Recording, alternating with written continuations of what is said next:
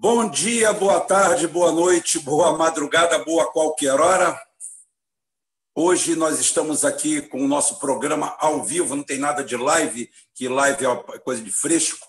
Então vamos cortar logo isso, já que nós somos nacionalistas, é, somos patriotas, somos é, patriota nacionalista, não vamos com essa semântica aí de uma palavra ou de outra, é tudo a mesma coisa, é, para a gente é tudo a mesma coisa, não importa por que lado você veja. Tá?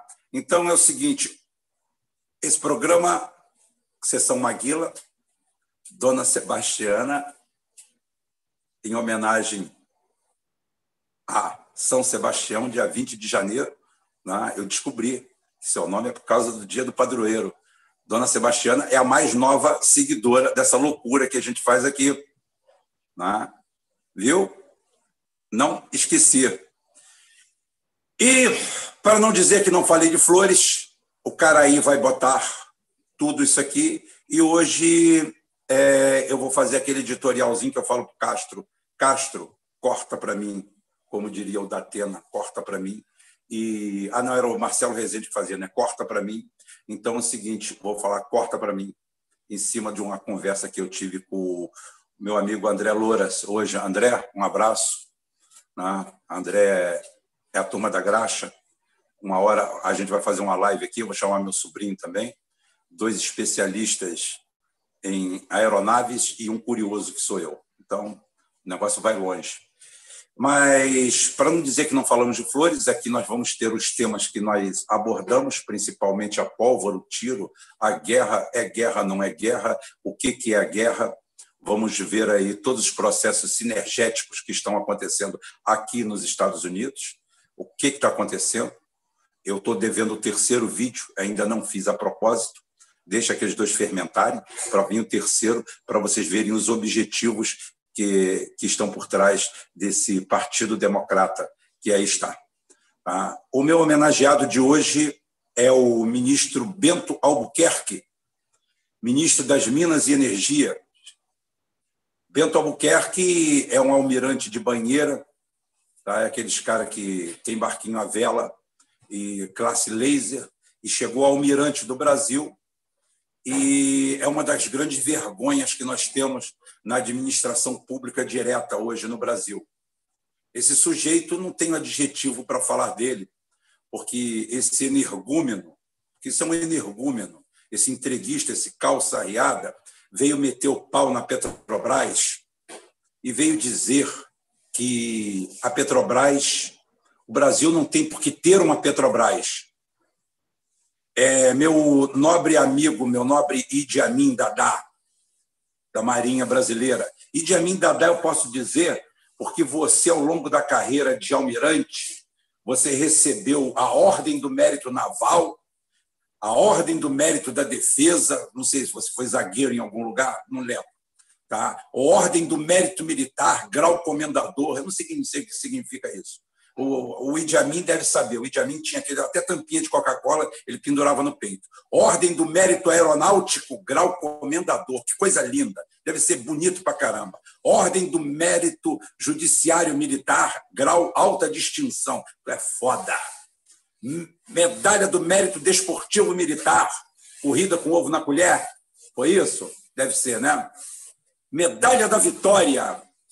Tem do empate, da derrota também, medalha.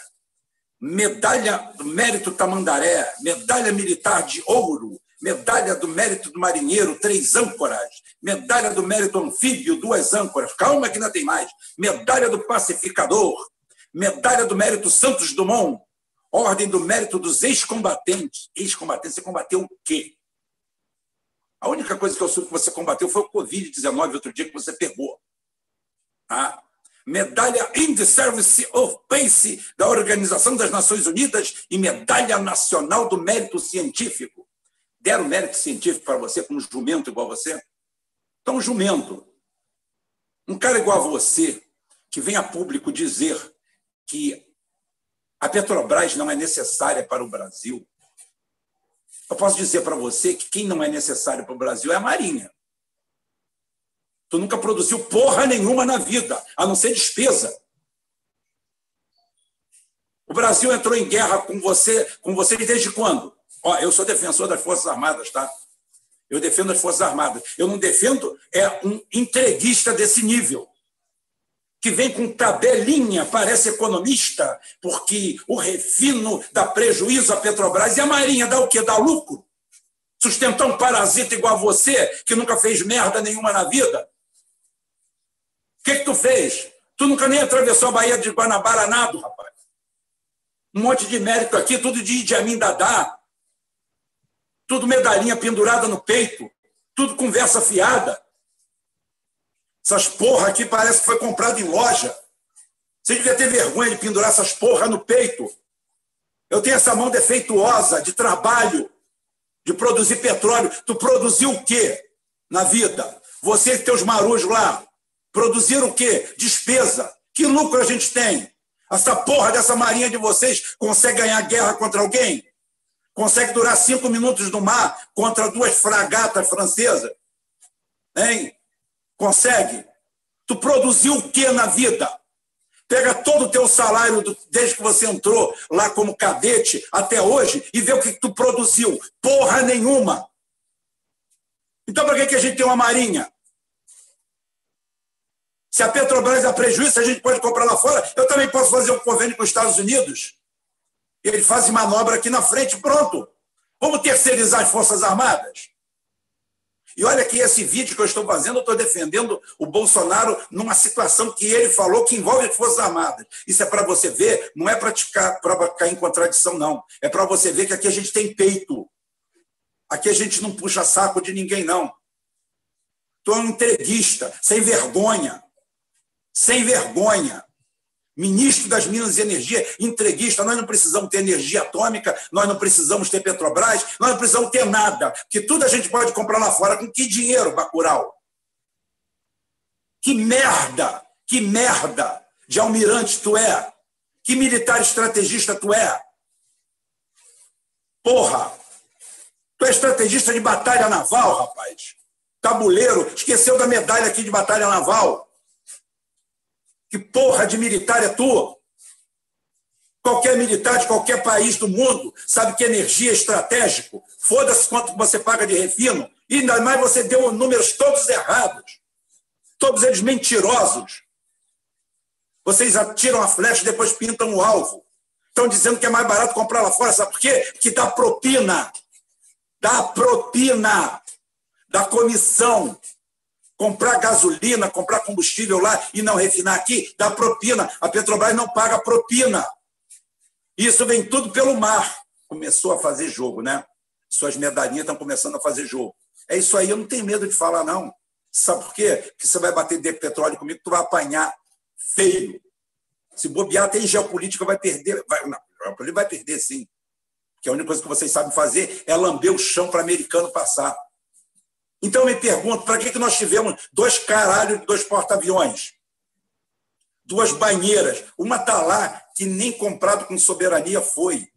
Ainda não foi desmontado, que a França não deixa.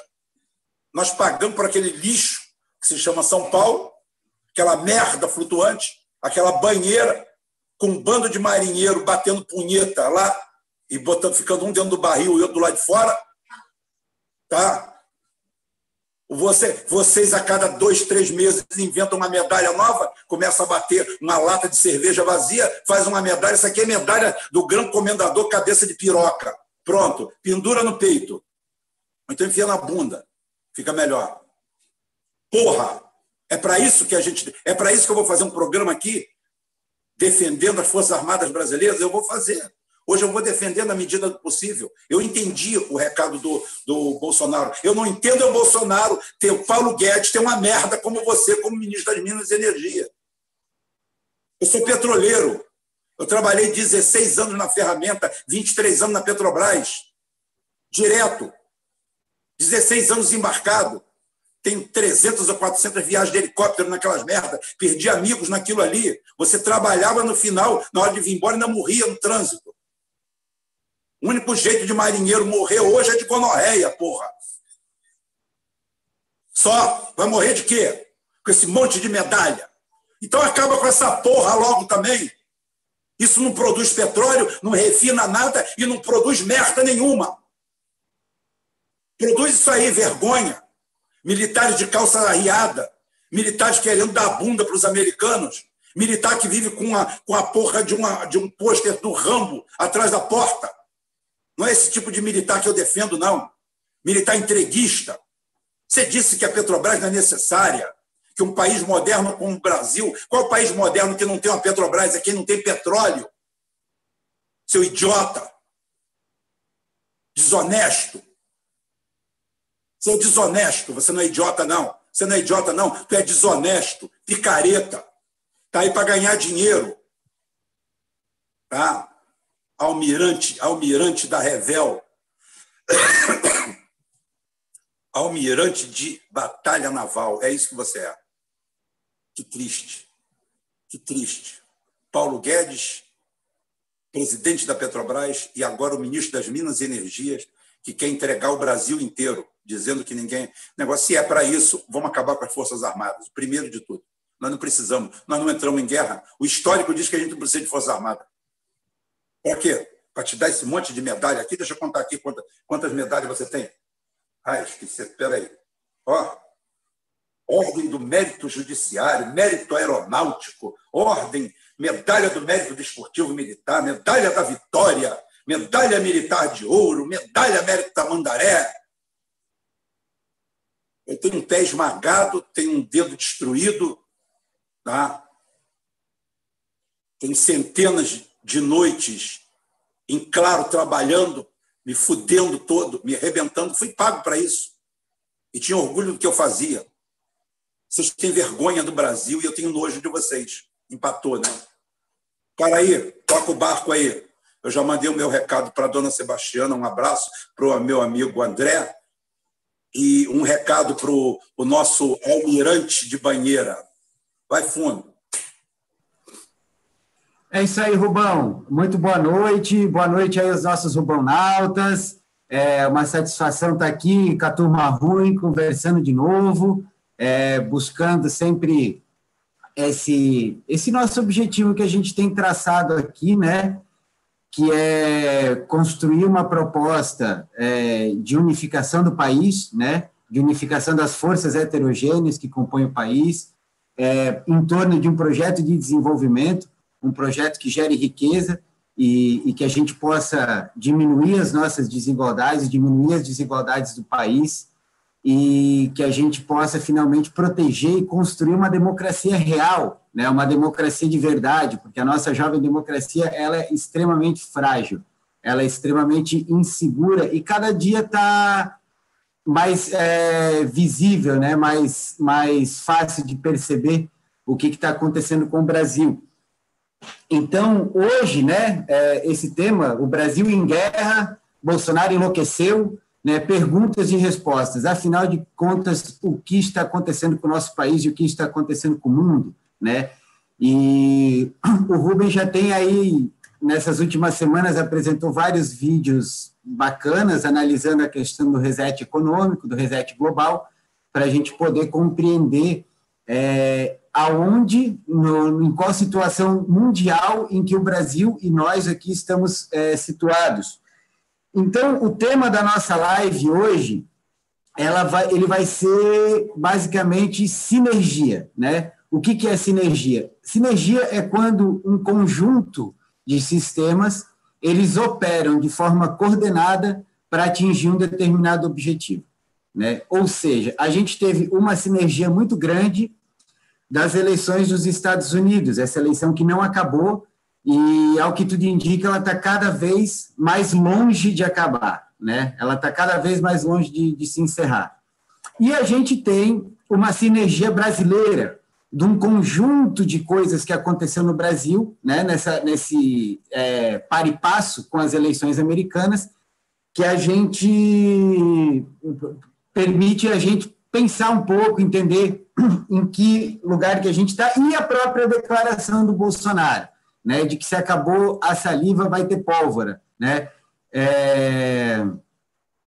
Então, tô até que o Luiz Lapa falou que eu tô com a bandeira do Brasil e dos Estados Unidos, mas é porque é o tema, né? A gente está vendo como que essa eleição dos Estados Unidos vai impactar e já tem impactado no Brasil. Então, Rubem, É, ah, eu queria deixar isso aqui também para o pessoal que está nos assistindo, que é o seguinte: a gente vai responder as perguntas, né? Então, é, é um programa de perguntas e respostas. Então, assim, façam perguntas. Óbvio que quem tiver a sua pergunta de um milhão de dólares aí e tiver colocando no superchat, né? É, com certeza a gente vai priorizar essas perguntas, mas a gente não vai a gente não vai é, sectarizar ninguém, a gente vai, vai tentar responder todo mundo e, e fazer esse nosso exercício conjunto de pensar caminhos e saídas para onde a gente vai tirar o Brasil desse atoleiro. Vai lá, um milhão de dólares dá para fazer duas falar. perguntas, hein? Com um milhão de dólares pode fazer duas perguntas. Sobre o mesmo tema. Sobre o mesmo tema, também não vai abusar, não. Mesmo, é. Então, é, Rubem, a primeira, a primeira coisa que, que eu quero colocar aqui é essa sinergia do, da eleição dos Estados Unidos, a eleição que não acabou, né? E, e essas denúncias de fraude, né? Primeiro que tiveram lá, e que foi uma da a primeira reação do Bolsonaro, vamos dizer assim, para é, voltar com a proposta do voto impresso, né? Que é uma coisa que a própria esquerda, eu ouvi muitas vezes a esquerda é, distorcendo, como a esquerda geralmente faz, distorcendo a proposta, né, e, e, criando uma, uma ficção em torno daquilo que seria, né. E eu acho isso muito engraçado, Rubem, é um tema que eu até queria colocar aqui em 96, quando o FHC propôs essas urnas eletrônicas, a contestação a elas partiu da esquerda, né? E quem puxou isso foi o deputado Amilcar Brunazzo, do PDT. Né? Inclusive, ele tem um site muito interessante, a página do voto eletrônico, tem várias matérias, entrevistas que ele fez, o Amil, Amilcar Brunazzo Filho, né? que ele fez à época, mostrando o nível de insegurança que tem as urnas eletrônicas que são usadas no Brasil. E essa semana a gente teve inclusive um avanço disso, né, de compreender quem que é a empresa que vende essas urnas no Brasil, né? A empresa é a Diebold, que por coincidência essa empresa de Bold no site dela, no site dela, ela tem uma nota esclarecendo que a impressão dos votos é importante para a segurança e a confiabilidade dos resultados.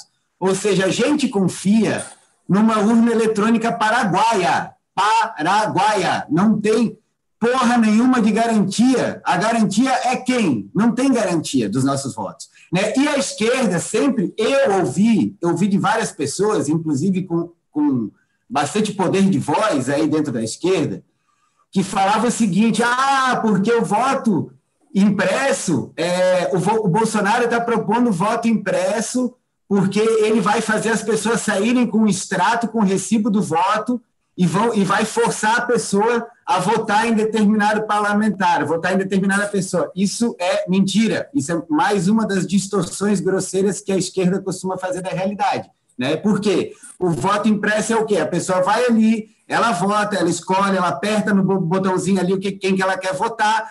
A hora que ela confirma, aparece um papel impresso na tela. Né? E ela vai ver, ah, esse aqui é o papel do meu voto. A pessoa clica, confirma esse voto, cai numa urna lacrada. A pessoa não sai dali com recibo.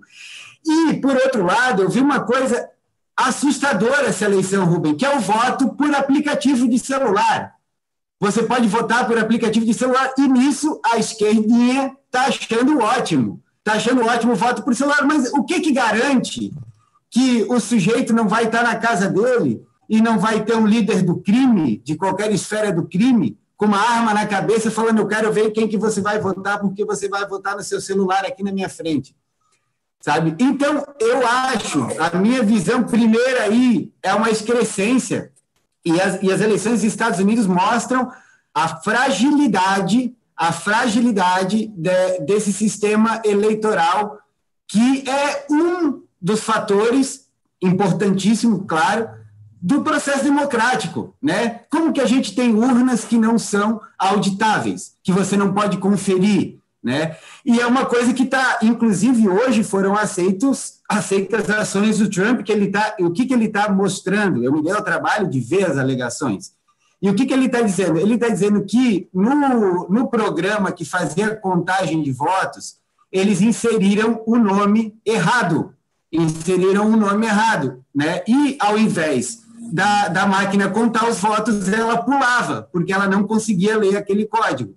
Então, ele está alegando que o programa, é, o algoritmo do programa de contagem dos votos foi manipulado para não contar alguns votos. Deixa, deixa eu te contar uma coisa. É, o processo de eleição é, do Trump é o mesmo processo de eleição que houve no Brasil em 1982, onde a Proconsult, uma empresa de um picareta chamado Arcádio Vieira, da região serrana, foi contratada pela primeira vez para fazer a totalização dos votos.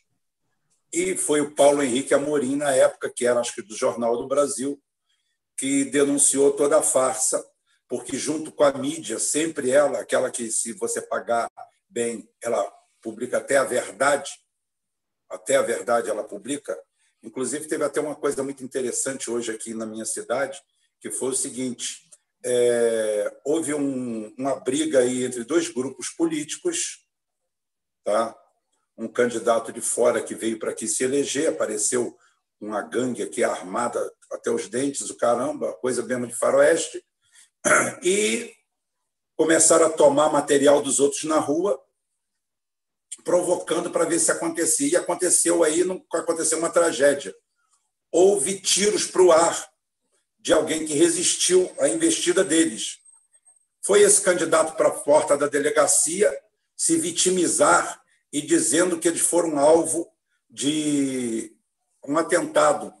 E o melhor de tudo que aconteceu, adivinha? O jornal O Dia, que é um jornal de circulação grande no Rio de Janeiro, já publicou já publicou na página dele, está lá, está printado, isso deve dar processo na justiça, que o cara foi alvo de um atentado provocado por um outro. Já botou o nome do autor e da vítima, que seria o candidato que eles estão defendendo, quando não houve nada disso. Ah, é o que eu falo, a mídia, se você der dinheiro bastante, ela publica até a verdade. Então é o seguinte: o processo de totalização é o mais perigoso de todos, não é a urna em si. Claro, porque é o seguinte: o que, que acontece com a urna? Qualquer documento público ele tem que ser auditável. Tá? A urna ela não é auditável porque, ao acabar a eleição, o cara zera ela, apaga a memória dela, limpa ela. Limpa, faz a zerésima lá, limpa. Faz para entrar, faz para sair. Imprime aquilo ali e você tem que aceitar aquilo ali como verdade. Só que a estrutura de contagem dos votos, eu não sei se você sabe, Karen, a estrutura da, dela é uma planilha Excel. Ela é uma planilha Excel. Então você pode criar tá, um logaritmo, você pode criar um logaritmo, uma sentença matemática, aonde A mais B menos C mais A menos B é igual. Ou seja, a cada três votos você pode pegar um voto de um e dar para outro. É assim que elas funcionam no varejo. É assim como elas funcionam em fraudes para até prefeitos, até prefeitos de cidades pequenas e médias. A fraude funciona assim. A fraude funciona na urna. Daí para cima, a fraude já está na totalização nos mapas. E foi isso que o Arcádio Vieira fez em 82, na tentativa de derrubar o Brizola de qualquer jeito. Mas não deu certo. Não deu certo. É, eu tenho para te dizer aqui uma coisa. Eu fiz, como é que diz o pessoal, né? Os antigos falavam, aqueles políticos antigos, falavam assim: eu fiz um. um como é que é? Ah, esqueça agora é, um improviso. Como é que pode ser um improviso se está escrito, né? Mas eu fiz um improviso aqui, ó, exatamente colocando e posicionando a gente, cara, é, e tentando mostrar o que, que é essa esquerda. Essa esquerda que está aí com Ciro Gomes, com Lula, com Boulos. Primeiro que, como eu falei no programa de ontem, abordando a situação da pólvora, do tiroteio, que nós não vamos abordar agora, Tá? Todos eles são totalmente previsíveis. Você, quando vê uma matéria, quando você vê uma polêmica, você sabe exatamente, se chegar para você, cara, aí, o que, que o Ciro Gomes vai falar? Cara, você vai errar ponto e vírgula.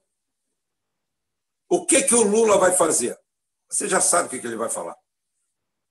Você fala com qualquer um. Aí você vê um cara um tanto quanto obtuso, quanto o Bolsonaro, falando algo fora desse quadrado, dessa lógica e lógica, é o que eu falo, pode ser até para pior, mas já está melhorando.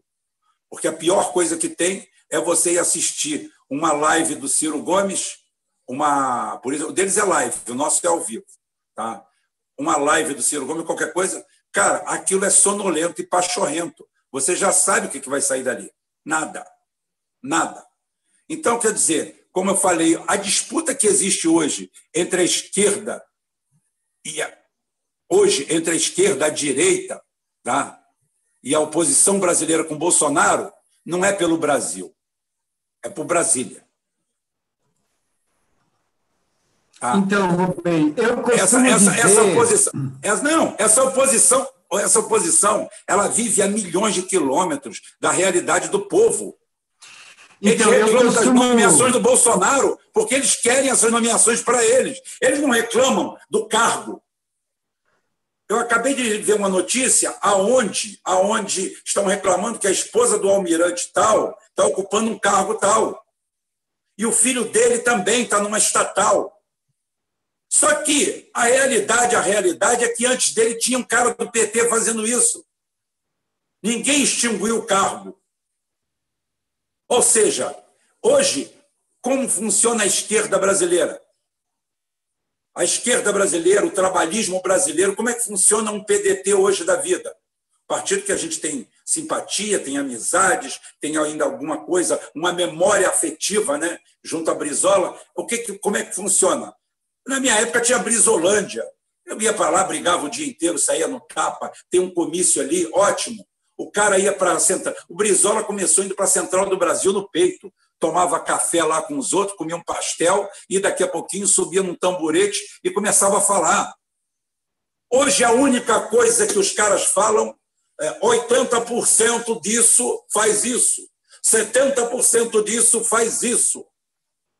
50% disso faz isso, porque o pobre, o negro, o oprimido, o comprimido, tá? o deprimido, todos eles fazem isso, porque nós vivemos num sistema excludente. Aí lembra aquela brincadeira que tem lá do. Não sei se foi com o Olavo Bilac ou com quem foi, é, dos patos, né? aquela história com negócio que o cara ele fala, ele fala com, com tanto requinte, com tanta coisa, que o ladrão olha para ele e fala assim: porra, leva os patos ou deixa os patos. Ah, eu não entendi nada do que você falou. E o povo não entende. O povo entende da linguagem direta que a gente fala aqui para o povo, não por ignorância, que a gente consegue entender o que eles falam. O que o Ciro Gomes fala com essa pataguada toda, o que essa esquerda toda fala, eu entendo. Primeiro que se abastecem no grande universo literário do Facebook de esquerda, da New Left, tá? onde existem palavras-chave. Palavras-chave é negro, oprimido, branco, opressor, isso, aquilo, são as caixinhas. Aquilo vai mudando de lugar e o papo continua o mesmo.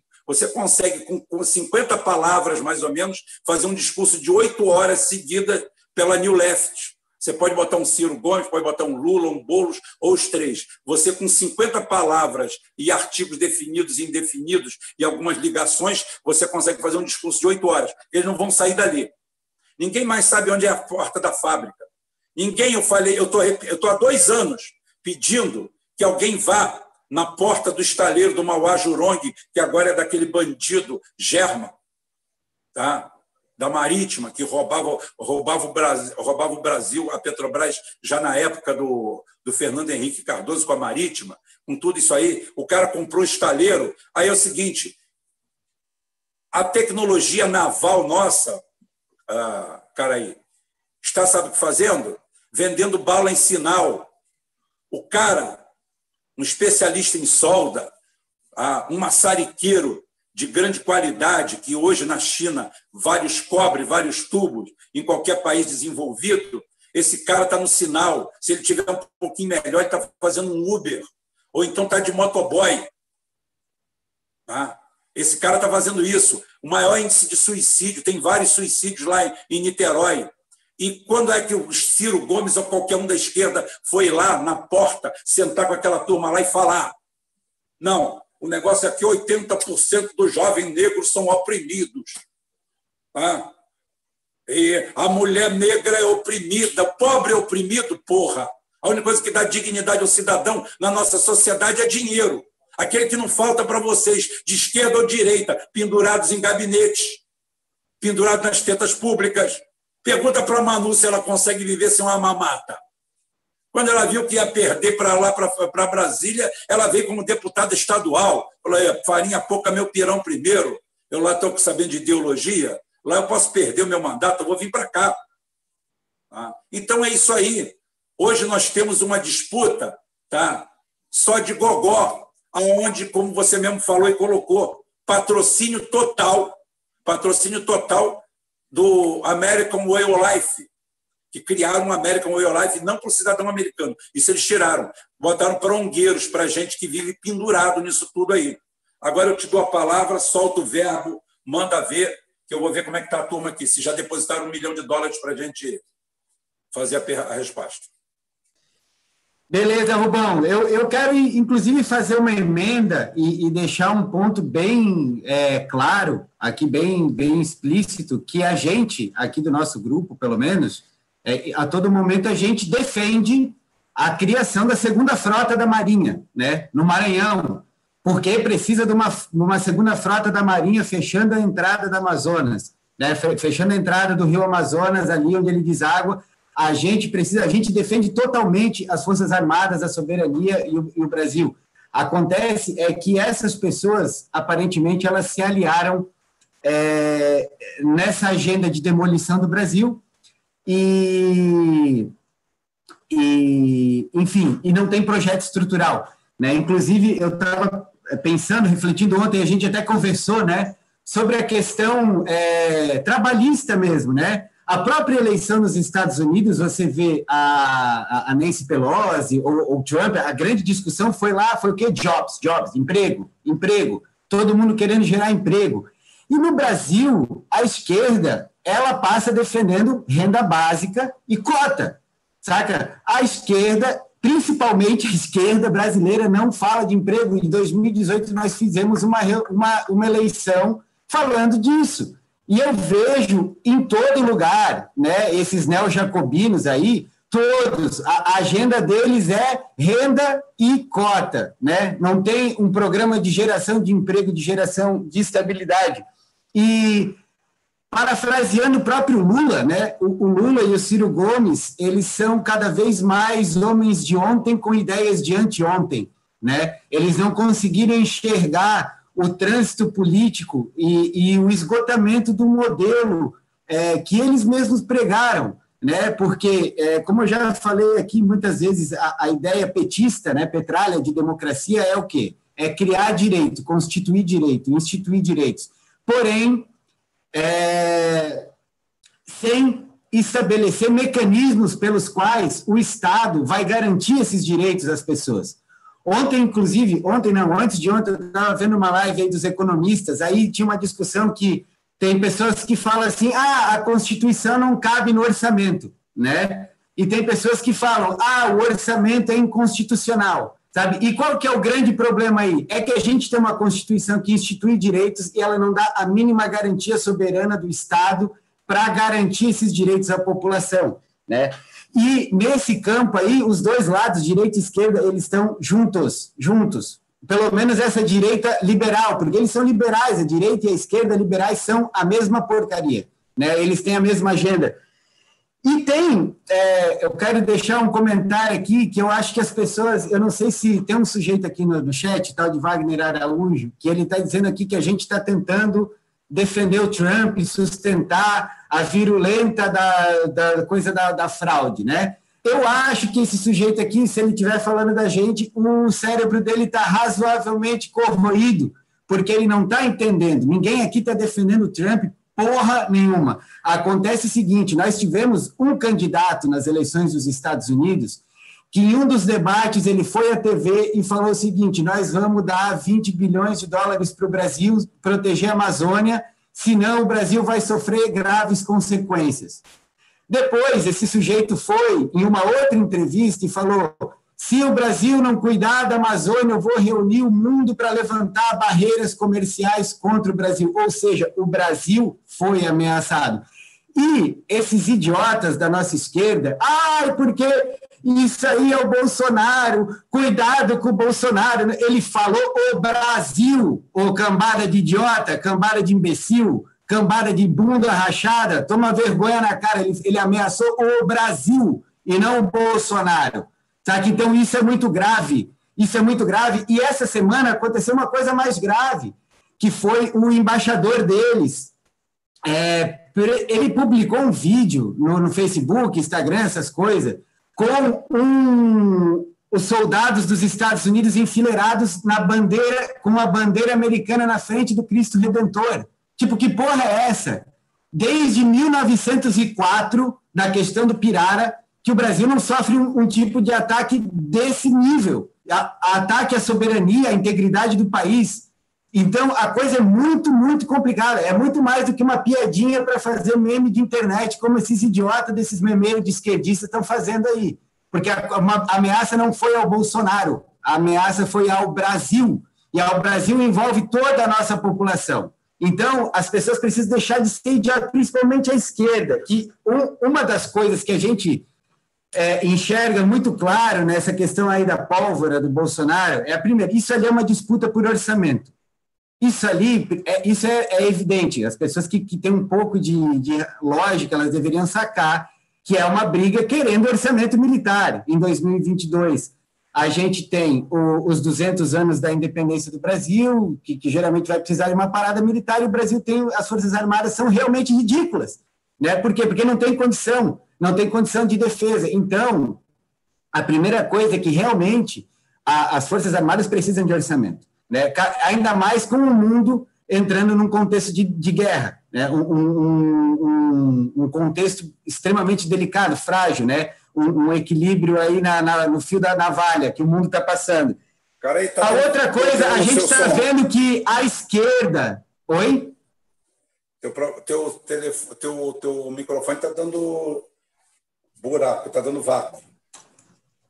Ah, bom, é, e que parte que eu parei aí? Eu queria dizer, acho que eu ia passar a bola para o Chico, eu ia dizer três questões, né? A primeira foi essa, a ameaça que foi feita é, foi ao Brasil e não ao Bolsonaro, né? Então, e o Biden, desculpa aí, gente, esse cara é um cara da Ku Klux Klan, que já, já condecorou gente da Ku Klux Klan em 2009, sabe? É um cara que esteve junto em todas as guerras que os Estados Unidos fizeram nos últimos 50 anos, sabe? A Kamala Harris é neta de um senhor de escravos, é desse, o pai dela reivindicava o título de senhor de escravos na Jamaica, então ela, a mulher negra que arrumaram lá é uma senhora de escravos, sabe? Então essa gente ali não tem, ela é casada com um dos caras é, do, do, complexo sionista de lobby, de, de lobby inclusive das, das grandes empresas de tecnologia de guerra, né?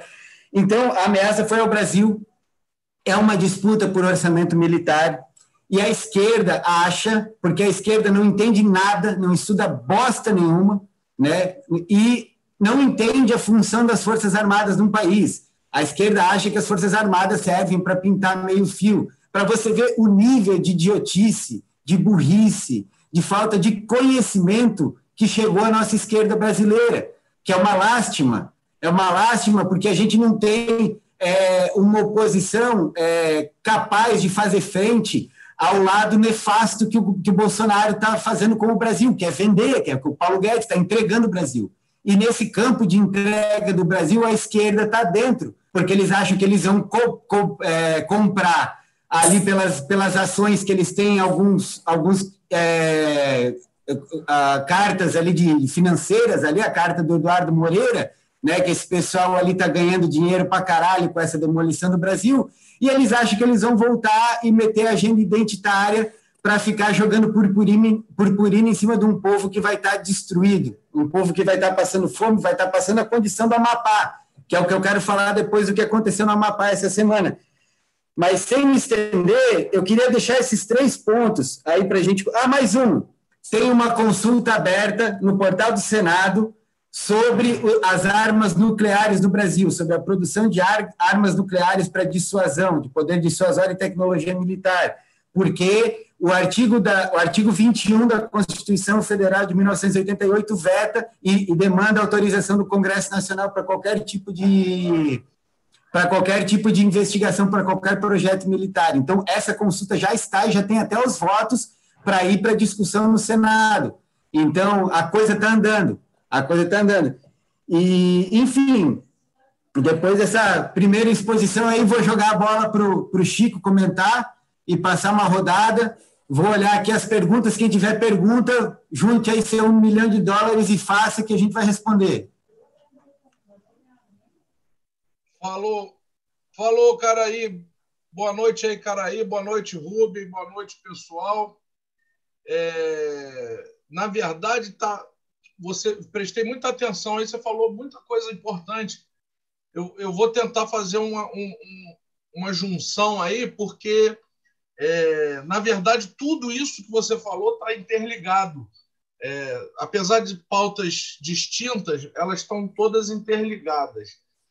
Vou começar falando sobre. A, a, a, você citou é, cotas, a política de cotas, que já vem sendo vinha sendo praticada e defendida pela esquerda.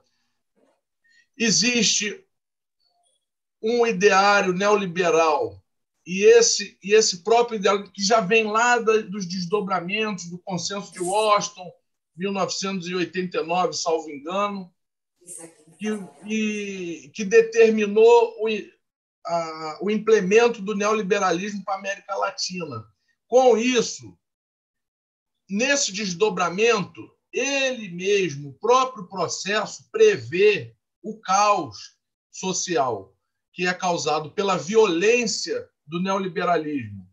E aí eles mesmos dão o remédio para esse caos na forma de exatamente o que você falou: política de cota, política de, de, de, de renda, de distribui, distribuição de cestas, de, de, de auxílio. Né? Então, isso é, um, é, um, é, um, é uma política neoliberal. Quando você, como você combate esse tipo de política? Através de trabalho, através de emprego. Essa é a forma de você virar a, a, o jogo né, a favor. É pela nossa via nacionalista, pela nossa via trabalhista. Não é com política de assistencialismo. A gente, a gente entende que isso é um desdobramento de uma política neoliberal, prevê, que prevê esse caos e dá esse remédio, esse remédio paliativo, né? E te amarra, você nunca consegue se desenvolver. Mas na questão que entra o, o, o, a questão do Bolsonaro de pólvora, eu queria dizer o seguinte: no início do governo, desde o início do governo, nós estamos aqui forte, batendo forte no Bolsonaro, no Paulo Guedes, na política entreguista, em todas as ações de vassalagem, que é um termo até que o Ciro sempre usa, o Lula também chegou a usar esse termo de vassalagem. Para citar algumas coisas rápidas, logo no início do governo do Bolsonaro, ele faz a revogação de visto de entrada para americanos no Brasil, para norte-americanos no Brasil, sem sem nenhuma reciprocidade, que é um ato de total vassalagem, né? Sem nenhuma necessidade de contrapartida. Fora descemos o relho, a própria esquerda condenou, o próprio Ciro condenou. Depois teve casos do, do, do, do importação de, de, de, trigo que o Trump depois disse que não ia sobretaxar e depois sobretaxou. Alumínio e o alumínio e, e aço do Brasil para Estados Unidos, Brasil e da Argentina também. Trump foi sobretaxou e nós estamos engolindo, estamos engolindo, estamos engolindo. Essa base de Alcântara, porra, pior do que essa eu nunca vi. Entregaram a base de Alcântara para os americanos um, um, um, afronta à, à soberania nacional. Fomos, descemos o relho. Fora a política, eu não vou nem entrar na política econômica, nem na parte do entreguismo do Paulo Guedes, que graças a Deus não, a maioria não está vingando, mas também é outra forma de vassalagem. Juntando isso tudo, a esquerda vem batendo com a gente. No primeiro ato nacionalista do Bolsonaro, nacionalista de verdade, que não é nacionalista de bandeira de Israel, bandeira de Estados Unidos, nacionalista da, defendendo a nossa bandeira, defendendo a nossa soberania. Ele, como o Caraí falou muito bem, o Brasil foi mencionado. O Brasil foi, foi cutucado. E ele respondeu. E ele respondeu porque ele precisava responder. E a resposta dele, a resposta dele foi correta. Foi correta, ele não se abaixou, porque ele não pode se abaixar. Nós não podemos nos abaixar. E aí era o grande momento da esquerda, do campo progressista, do, do campo esquerdista, que diz que é nacionalista, se juntar se juntarem ao presidente da República nesta fala, neste, neste exato momento. Ninguém está dizendo que o Bolsonaro virou, virou o príncipe encantado, não. Ele continua sendo um imbecil. Ele continua tendo o Paulo Guedes do lado dele. E a gente vai continuar batendo nisso. Agora, ele se tornou um. Nesse, nesse episódio, ele foi ele foi, ele teve atitude de rei. Nesse episódio ele teve atitude de rei. E aí a esquerda, o que, que tem que fazer? Bolsonaro, nós estamos com você. Agora nós estamos com você.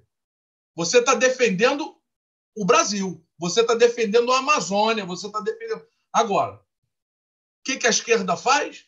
É lógico que eu já, eu já falei que o Bolsonaro não é nada mistura, mistura. Aí já entra no que o Rubem falou.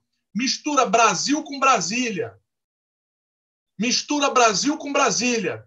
E aí o que, que você tem como resultado?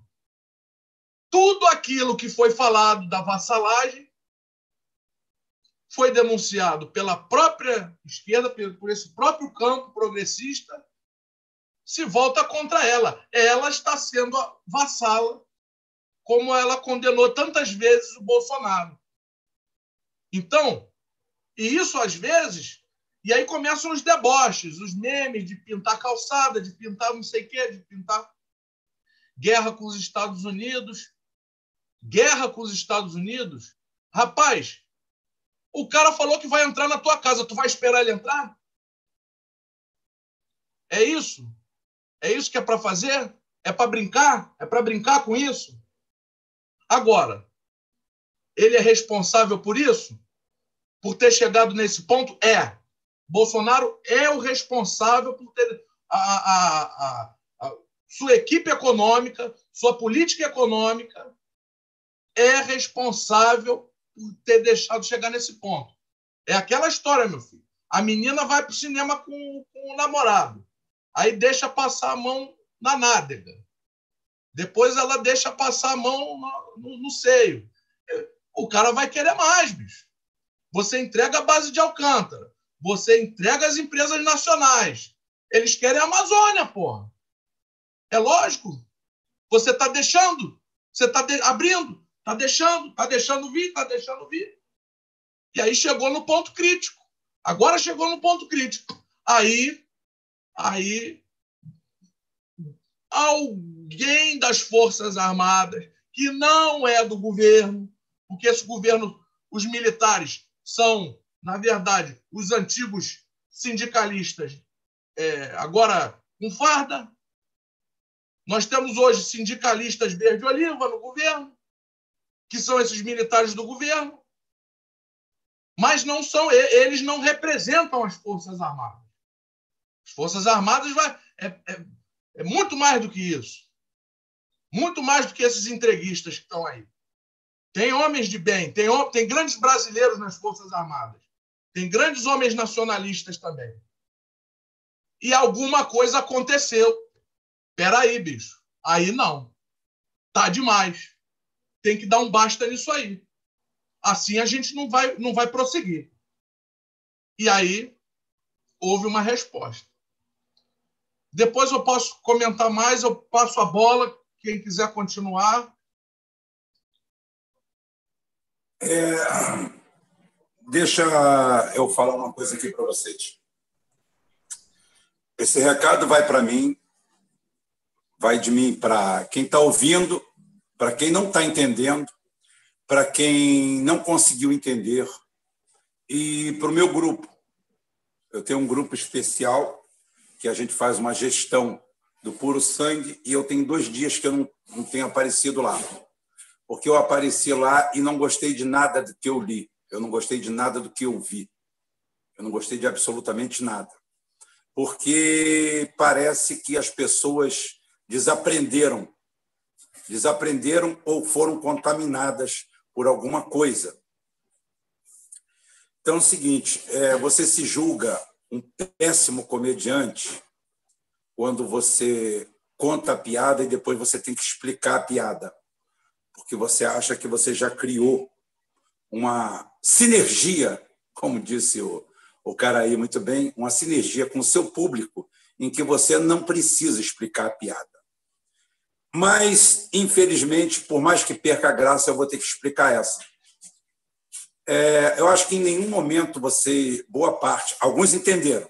Inclusive, um dos primeiros comentários foi uma menina, uma senhora, não sei, alguém do sexo feminino, é, acho que Ana é o nome dela, que ela captou certinho o que eu tinha falado. Bingo. Então é o seguinte: piada explicada perde a graça, mas eu vou ter que explicar. Bolsonaro veio a público, pegou o microfone e falou assim: olha só, é, quando acabar o cuspe, quando acabar a saliva, vem a pólvora. Não é mesmo, ponta direita dolaria? a ponderia de olaria. Uma cachorrinha. É aquilo ali faz, faz qualquer coisa. Cena com rabo, tudo. Vocês veem que eu comecei o jogo, a brincadeira hoje, descendo o pau nesse lixo desse almirante que é o ministro das Minas e Energia. Ou seja, talvez estrategicamente o mais importante ministério do Brasil, ah, o Ministério da Fazenda. O Ministério da Fazenda mexe com papel. Papel, tirando você tacar fogo nele para fazer um churrasco, ele não serve para muita coisa mais do que isso, não. No mundo prático, energia é que carrega o mundo. Então, esse energúmeno falou isso tudo aí. Ótimo. Isso é para vocês verem como é que eu posso sair de um ponto para o outro sem macular o meu pensamento. O Bolsonaro chega em público e fala assim: acabou, quando acabar a saliva, só resta pólvora. Cara, quando ele fala aquilo, ele abre um flanco político imenso. Então, eu vou me colocar num do, no lugar de um desses energúmenos, um desses jumentos que atualmente é, agradam suas plateias e suas claques e atendem pelo nome de grandes representantes da política nacional. Todos eles, sem exceção, foram faturar. Por quê? Porque todos eles estão de olho em Brasília e não no Brasil. Quando eu escuto aquilo ali, Rubem, o que, que você faria? Exatamente. É aí que eu tenho que dizer para vocês o que, que eu faria naquele momento. Eu, como líder, como presidente de um partido, como alguém chegaria e fala assim: é, Bolsonaro, nós viemos aqui oferecer a nossa solidariedade, porque, independentemente das nossas diferenças, tem algo que nos une. A primeira é que nós estamos aqui dentro dessa democracia, ruim, boa, mais ou menos, mas a que me permite, que está permitindo eu me expressar, e onde eu tenho que aceitar você como presidente, mesmo não tendo votado em você. Só que agora não estamos no pleito eleitoral, você é meu presidente, eu te respeito como meu presidente. E é o seguinte: você fez uma defesa da Amazônia, fez uma defesa do território brasileiro e não aceitou o tipo de imposição que o cara fez. Eu concordo com você plenamente. E eu estou aqui para te apoiar. Oh, valeu, valeu. Eu sabia que podia contar com, com os comunistas nessa hora. Não, não, mas calma. Vai abaixando as calcinhas, Bolsonaro. Vai abaixando as calcinhas. É, é o seguinte. Tá bom. Olha só, acabei de escutar o seu ministro das Minas e Energia falando isso aqui. Você acha que isso aqui condiz com o seu discurso de tacar pólvora? Estou vendo que você vai botar pólvora no furingo e tacar fogo e queimar o seu brioco. Mais nada. Esse cara que está dizendo que tem que entregar tudo, comprar fora para levar comissão de comprar gasolina e combustível, como é que dá para a gente conviver com esse seu discurso e o discurso desse cidadão? Não, calma, calma, estamos aqui para te oferecer apoio. Tá? Estamos aqui para te oferecer apoio. Você acha, Bolsonaro, que tem condições da gente ter esse discurso aqui, de falar que, ó, morrer de bomba atômica ou morrer tropeçando as escadas é o mesmo jeito. Morrer um milhão ou morrer um só é feio para quem vê. Todo mundo morre individualmente, ninguém morre coletivamente. Então é uma cena muito feia você ver um milhão de mortos, mas cada um daqueles só morreu uma vez e morreu individualmente. Então, para mim, tanto faz morrer de velho, morrer disso, morrer de bala, como diz o, a, a, a música Alegria, alegria de susto de bala ou vício. Então a gente morre. Né? Então é o seguinte, nós estamos prontos para isso aí. Não tem problema nenhum, não.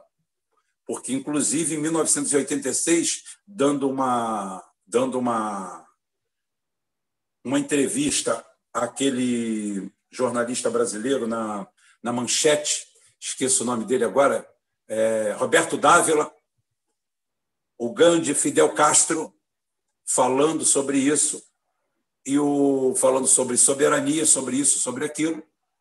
E essa fala do Fidel Castro serve, serviria para envergonhar Ciro Gomes, Lula e todas as pessoas que têm algum destaque nacional. Se você é de esquerda, você deveria se envergonhar com as palavras do, do Fidel Castro para o Roberto Dávila, em 86. Canal Livre, um negócio desse. O Roberto Dávila virou e falou assim: os Estados Unidos têm um poderio militar que pode esmagar Cuba imediatamente. E Fidel Castro falou perfeitamente, nós sabemos disso. Eles podem aniquilar a gente, mas nunca nos conquistar. Aqui eles não pisam. Ou eles matam todos nós, ou arrasam isso aqui, tá? ou arrasam isso aqui, ou então aqui eles não pisam. Conquistar, eles não vão conseguir conquistar a gente nunca e eu olho para você, idiota de esquerda da New Left, você ridicularizando o nosso militar, que ele está pintando o meio-fio. Ocorre que aquele cara, você nunca levantou da bunda atrás desse computador, seu bunda mole. Aquele cara está fazendo aquilo ali porque eles têm disciplina. Isso acontece nos Estados Unidos também. Se você entrar numa base aeronaval, numa base do exército, você vai ver tudo pintado e você vai ver os mesmos soldados daqui pintando na Rússia, em tudo quanto é lugar. Então, não, não vem com essa palhaçada, não. Não vem com esse, com esse retórico, que isso aí só é, só é engraçado por ser um maconheirinho amigo seu. Um cara até que me perguntou hoje e falou assim: você tem alguma coisa é, contra os maconheiros do DCE? Eu falei: não, tenho contra quem está fora do DCE também. Porque vício, para mim, não é virtude, é defeito. Quem tiver, meus pêsames. Só isso. Então, para parar o papo da maconha por aqui. Então, é o seguinte: é, eu me colocaria ao lado dele dessa forma. Ótimo, estamos ao seu lado. Agora é o seguinte: você acha que é condizente a gente ter esse Ernesto Araújo falando merda desse jeito? O Paulo Guedes entregando tudo? E agora é o seguinte: como é que você diz que vai tacar fogo, vai tacar pólvora, vai morrer pela pátria contra os Estados Unidos e você aceita a imposição da 5G. Vamos negociar, Bolsonaro? Não, não tem negócio. Então, agora, Bolsonaro, eu posso dizer com todas as letras: vai tomar no cu. Vai se fuder, porque tu é um conversa mole, tu é um frouxo, e eu vou sair da reunião chamando ele de banana. Mas eu não vou chamar ele de banana ridicularizando o meu país, ridicularizando um ato que ele mostrou de enfrentamento. Eu vou sair ridicularizando ele e saindo de lá com motivo para falar assim: esqueçam o que ele falou, porque é um frouxo. Eu falei isso, falei isso, falei isso, falei isso. Eu propus isso, isso, isso para um grande armistício nacional. Tá? E ele respondeu que isso ele não poderia mexer. Ou seja, ele está dizendo que vai poder brigar com os Estados Unidos, que vai poder tacar pólvora, que vai dar tiro, mas em compensação vai continuar doando tudo para eles, comprando tudo e aceitando tudo. Você não acabou de dar isenção no, no álcool, no, no, no etanol? sobre a taxa em 30%, mostra quem é que manda. Aí sim. Porque esse papel ridículo dessa esquerdinha que está aí, de ficar fazendo meme, engraçadinho, bonitinho, o cara começar a falar um monte de coisa. Eu, eu queria, como eu falei, aquele cara está pintando ali, mas ele já correu 10 quilômetros de manhã, vai correr 10 quilômetros de tarde, você nunca levantou a bunda daí. Então é o seguinte, não adianta, ele é muito mais capaz do que você, não tenha dúvida. E eu, quando eu falo mal das Forças Armadas, eu falo na figura de pessoas como esse almirante de merda que está aí, esse oportunista que está ali atrás de negócio. É mais um, mais um pijameiro, porque é tudo pijameiro, todo mundo de pijama. Todo mundo de pijama vendo como é que vai saquear o Brasil, arrumar alguma coisa. Esse cara não é. É aquilo que eu falei, lembra que eu falei de negro, de branco, de mulher, de gay? Não adianta. O cara não é bom porque é militar, e nem é ruim porque é militar. Ele é ruim porque ele é ruim. Ele é ruim porque deram um cargo para ele e ele vai se locupletar nesse cargo, sendo militar, sendo civil, sendo o que for. Porque o erro está nele. Então é isso que nós temos que combater. Então, quando eu chego, abro o jogo e falo assim: Bolsonaro, estou com você. Eu estou com você. Quando você falou, por que você acha lindo o cara chegar para mim e falar que ou aceita esses 24 bilhões, assim, é 24 bilhões de dólares por ano a gente pode começar a pensar. E vamos remapear aquilo ali. Porque ninguém protege a fauna e a flora como o Brasil, com todos os erros. Você pode pegar a floresta negra inteirinha, cortar ela, que você não vai incorrer em crime nenhum na Alemanha. Você pode pegar as árdenas lá e cortar tudo. Não é crime ambiental.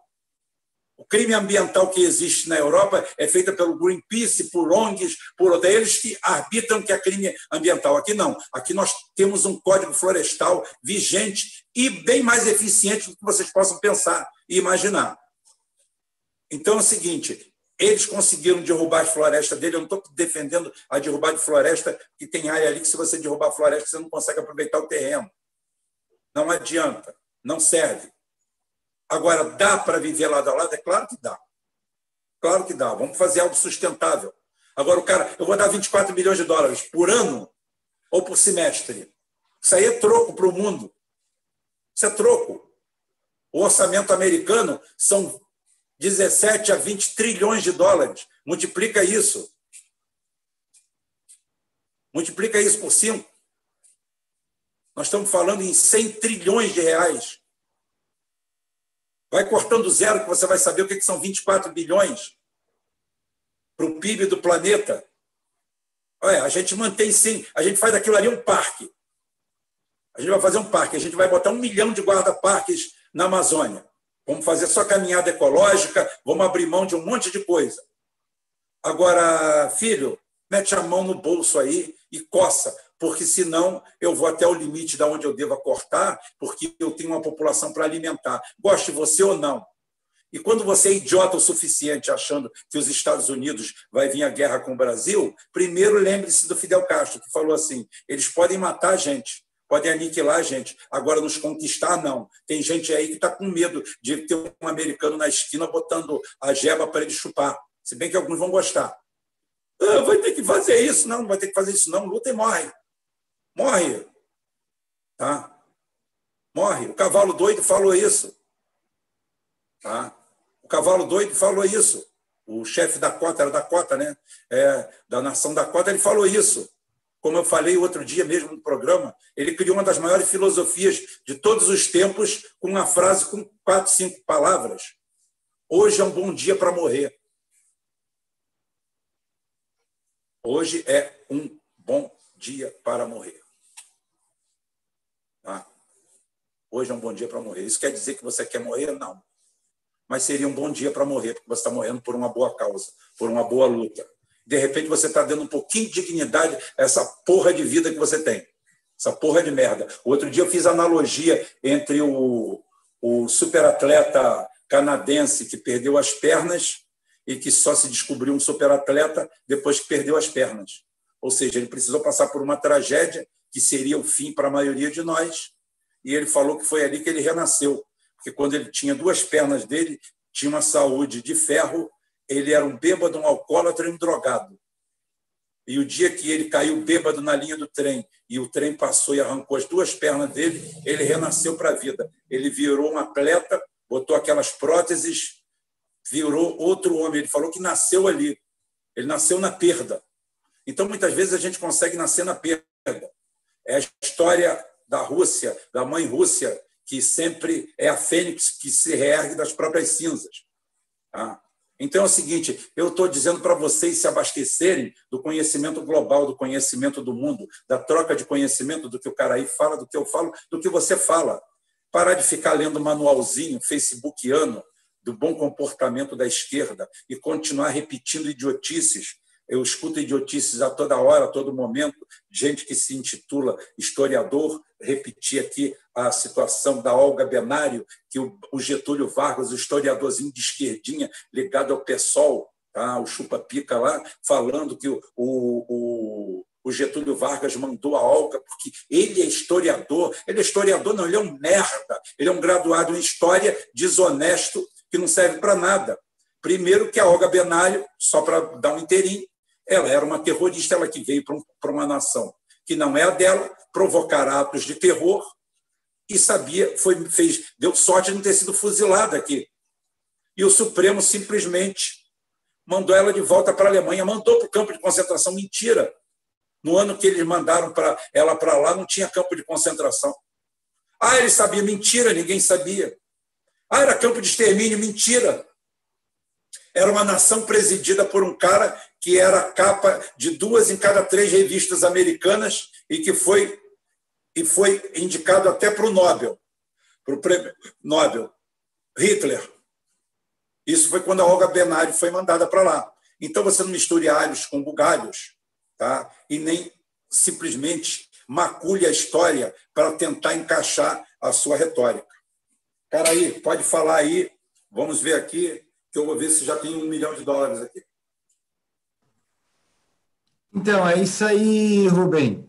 Eu acho que tem um, um grande mal entendido, é, exatamente porque as pessoas não, não entendem de geopolítica, né? Eu vejo as pessoas, ah, o Bolsonaro deu causos belli para os Estados Unidos atacar e entrar em guerra com o Brasil. Tipo assim, rapaz, o Brasil tem uma relação sólida aí com os países nossos vizinhos. O Brasil é do BRICS. Né? O Brasil tem relações comerciais com a China, com a Rússia, com o mundo inteiro, com os países árabes. Né? Então, para os Estados Unidos declararem uma guerra contra o Brasil, o, o, é porque a coisa já está muito feia. Né? E eles têm várias guerras aí ao redor do mundo que eles estão encarando. Agora, a possibilidade deles chegarem a propor um, um, tipo de ocupação da Amazônia, isso é sem, sem eu, eu inclusive acredito que vai acontecer no ano que vem, né? porque vai ter queimada na Amazônia, porque todo ano tem queimada lá, e eles vão querer usar isso para mandar uma força de paz humanitária e colocar o pessoal deles para dentro do nosso território e não tirar nunca mais, né?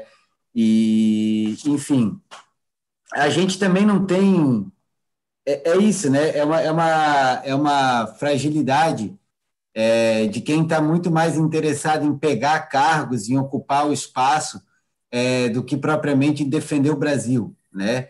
Porque o Bolsonaro é um, é um péssimo presidente, de fato, né? A, a gente teve precisa precisa piorar muito para fazer um governo tão ruim quanto foi o da Dilma, né? Mas é um governo realmente péssimo. Entreguista, fraco, mas assim a submissão do Brasil aos Estados Unidos economicamente, ela não começou com o Bolsonaro, né? O, o, o grande marco, vamos dizer assim, foi em 1985, mas a gente tem outros é, marcos de, de, submissão do governo brasileiro, talvez o maior deles seja em 1971, né, com a crise, com o calote que foi dado em 1971 nos Estados Unidos. E essa eleição nos Estados Unidos, ela teve uma, uma sinergia muito muito interessante no Brasil, né? Que foi exatamente no dia da votação da autonomia e independência do Banco Central, né, com o sistema de mandato da presidência do Banco Central. E não sei se as, o quanto as pessoas se deram conta disso, do que isso significa, mas basicamente aqui em 2021, né, o próximo presidente eleito, 2023, o próximo presidente eleito, ele não vai poder indicar o presidente e os membros diretores do Banco Central Quer dizer, ele praticamente deixa de ser um órgão de governo e passa a ser um órgão de regulamentação dos bancos. É, na vaca fria, a eleição já nem vale mais muita coisa, porque a gente já vai decidir um presidente que não tem é, grande capacidade de fazer política econômica. Então, é, a gente vai acabar caindo de novo e mais uma vez na questão da discussão da pauta de costumes, né? pauta de costumes, é isso, é gay para cá, é evangélico para lá, é, é, é, feminista para um lado, é, é, enfim, é isso aí. São pautas de costumes em que ninguém vai é, ninguém vai discutir um projeto estrutural de país, um projeto nacional, né? E, e o Brasil tem que entrar numa espiral.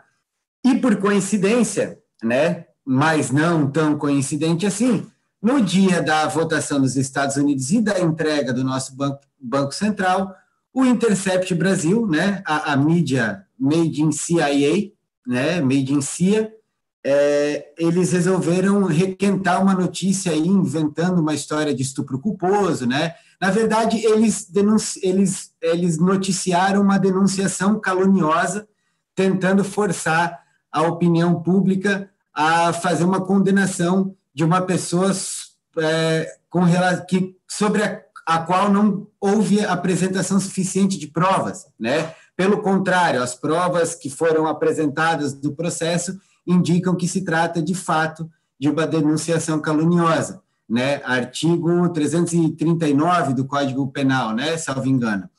E, enfim, é, essa e, e, claro, impulsionando isso da Índia, dos Estados Unidos, como a gente viu, eles derrubaram a pauta e ninguém discutiu com a devida, com a devida, é, é, com a devida atenção à entrega do, do, que foi feito com o Banco Central na semana passada.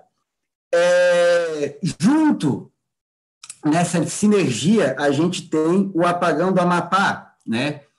E o apagão do Amapá, ele me. A primeira coisa que me ocorreu quando eu vi aquilo lá, Rubem, foram dois exemplos que são para mim muito emblemáticos. O primeiro são os apagões da Ucrânia em 2015 e 2017. A Ucrânia teve dois grandes apagões que foram já foi considerados... já foi aí o cara aí só para corroborar hum. aí já foi periciado que não teve raio nenhum tá Sim, esses apagões é, na, na Ucrânia, eles, eles é, relacionam com um vírus de computador chamado Black Energy, que é um, é um vírus que ele realmente faz apagões, né? E ele foi testado na Ucrânia.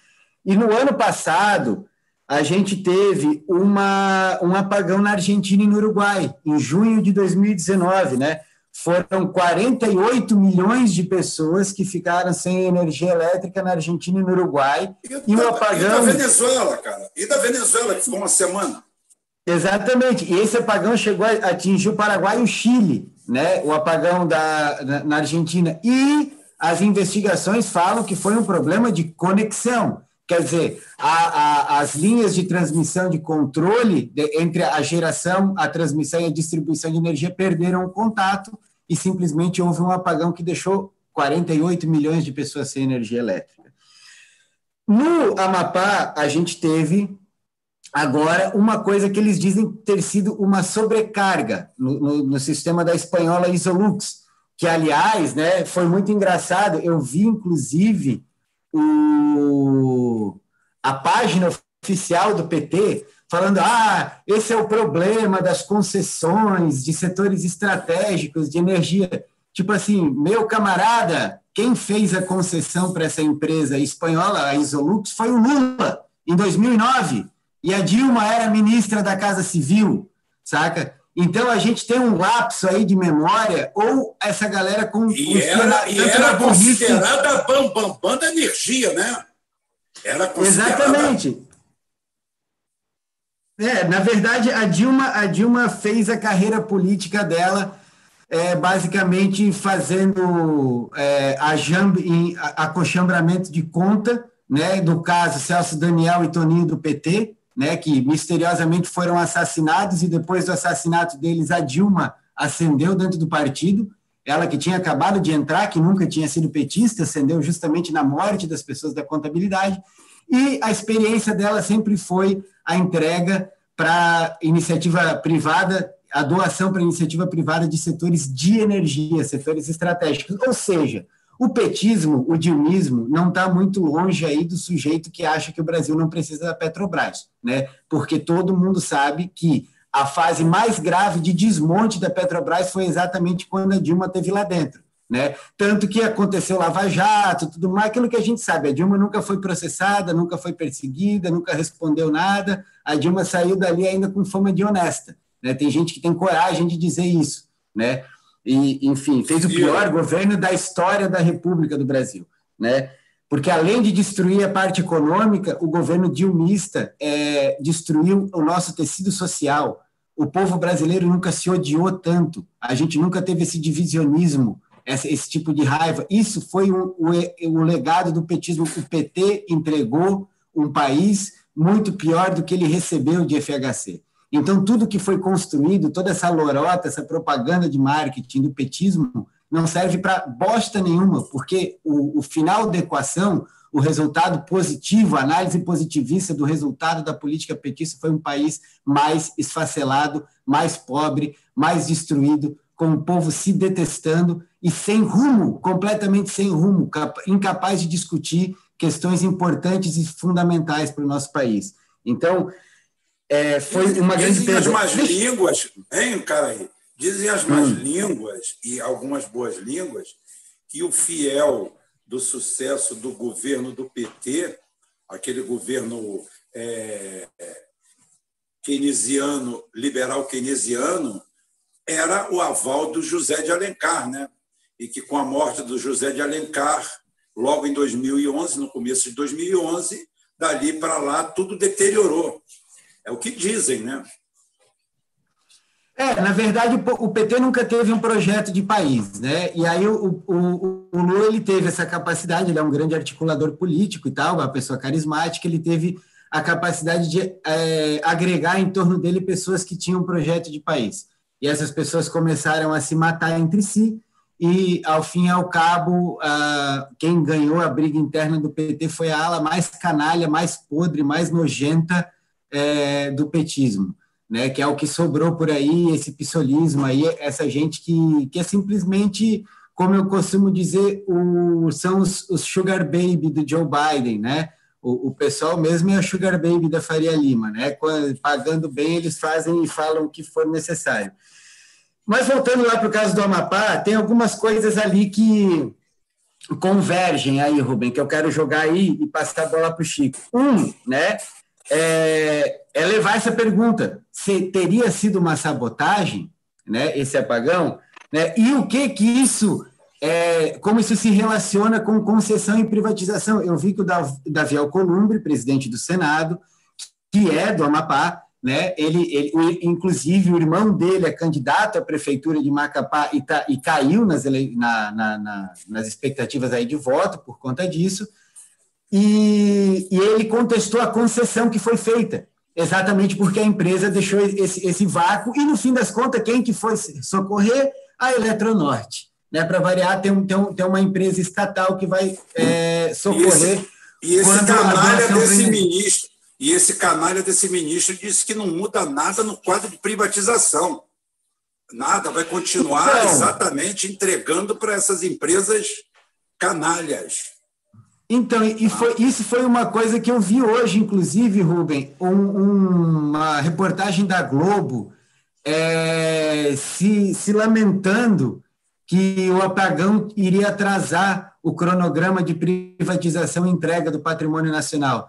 Você veja bem a Globo, que está ali lutando contra o racismo estrutural, contra a desigualdade de gênero e toda essa, essa conversa fiada aí, na hora do que interessa, que é trabalho, renda, condição de dignidade para o povo, a Globo se alia com as, com as piores é, máfias que tem, tem dentro do país, dentro do sistema financeiro, né? Que no fundo é isso aí para quem que essa essa nova esquerda que tem por aí trabalha, né? É uma esquerda que trabalha devota ao sistema financeiro e ao capital vadio, né? Ao capital de motel, aquele capital que entra de noite, sai de manhã e não tem a menor intenção de se reproduzir né, que, é, que é o fundo especulativo que, que se criou como principal mecanismo econômico dentro do Brasil. Né? O Brasil virou um exportador de dinheiro líquido né, desse sistema, e claro, com esses lacaios aí que, para quem dinheiro não falta, e, e, enfim, vivem de discurso bonito, né? É, uma outra convergência, uma outra convergência dessa sinergia, Rubem, é, foi o TSE, né? O, T, o Barroso foi para lá e o TSE pediu para suspender as eleições.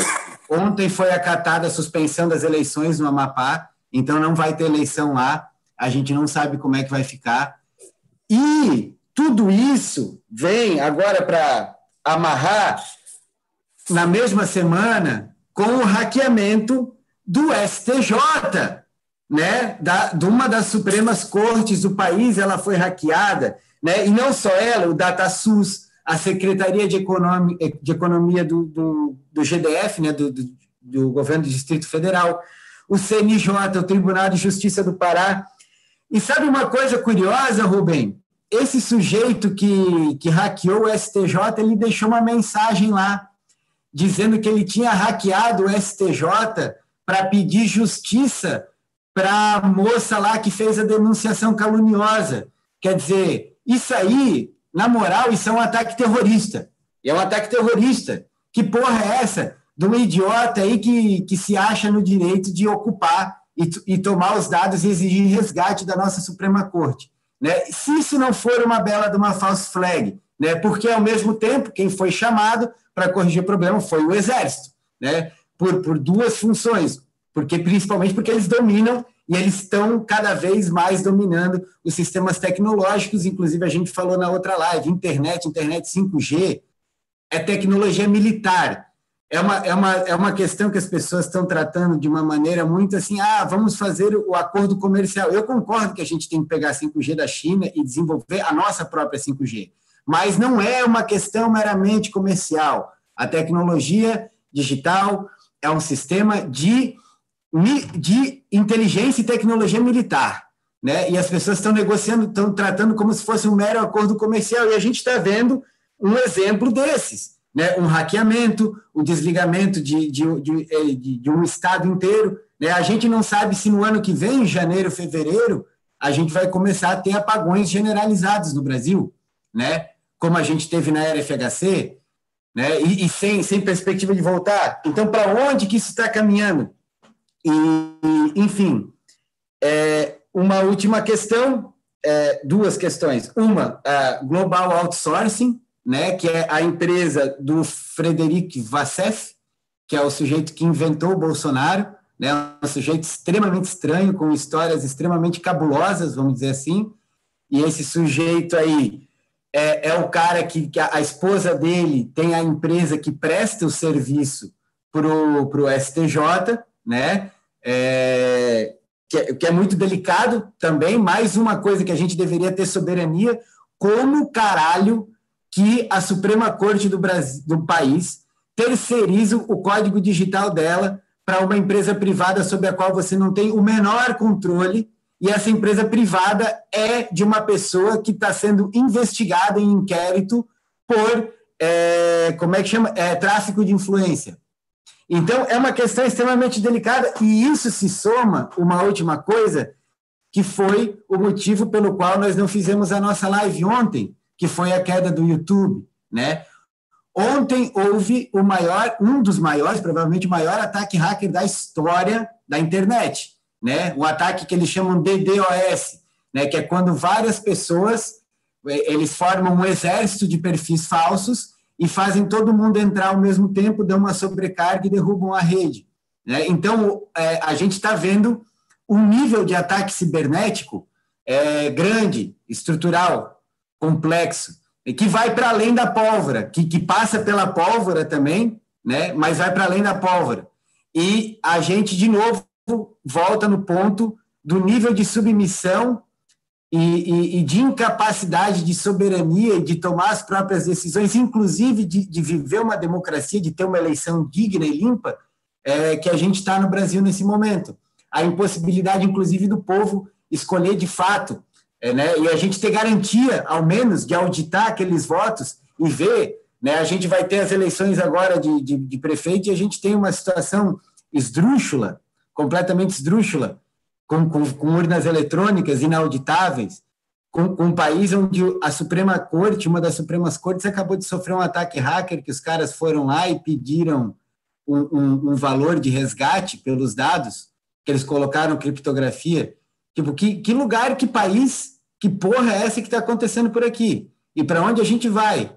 E qual que é a nossa discussão estrutural, política, para a gente achar um caminho para o Brasil? Porque imitar essas eleições dos Estados Unidos, esses campos políticos que a gente tem nos Estados Unidos, é uma tremenda de uma vergonha. É uma vergonha, assim, olhando bem esses candidatos dos Estados Unidos. Né? O Biden, uma múmia decrépita, né? um velho pedófilo vinculado ao, Ku Klux Klan, sabe, com uma, com uma vice fake ali, e aquela porra toda. Do outro lado, você tem o Trump, um cara completamente bronco, um cara despreparado, que tem uma visão estratégica, geopolítica estratégica, um negociante do ramo imobiliário, mas uma pessoa extremamente bronca e despreparada, digamos, a, não afeita às, tradições da, da, política e da diplomacia, mas é uma eleição, sobretudo, de um nível muito baixo, né?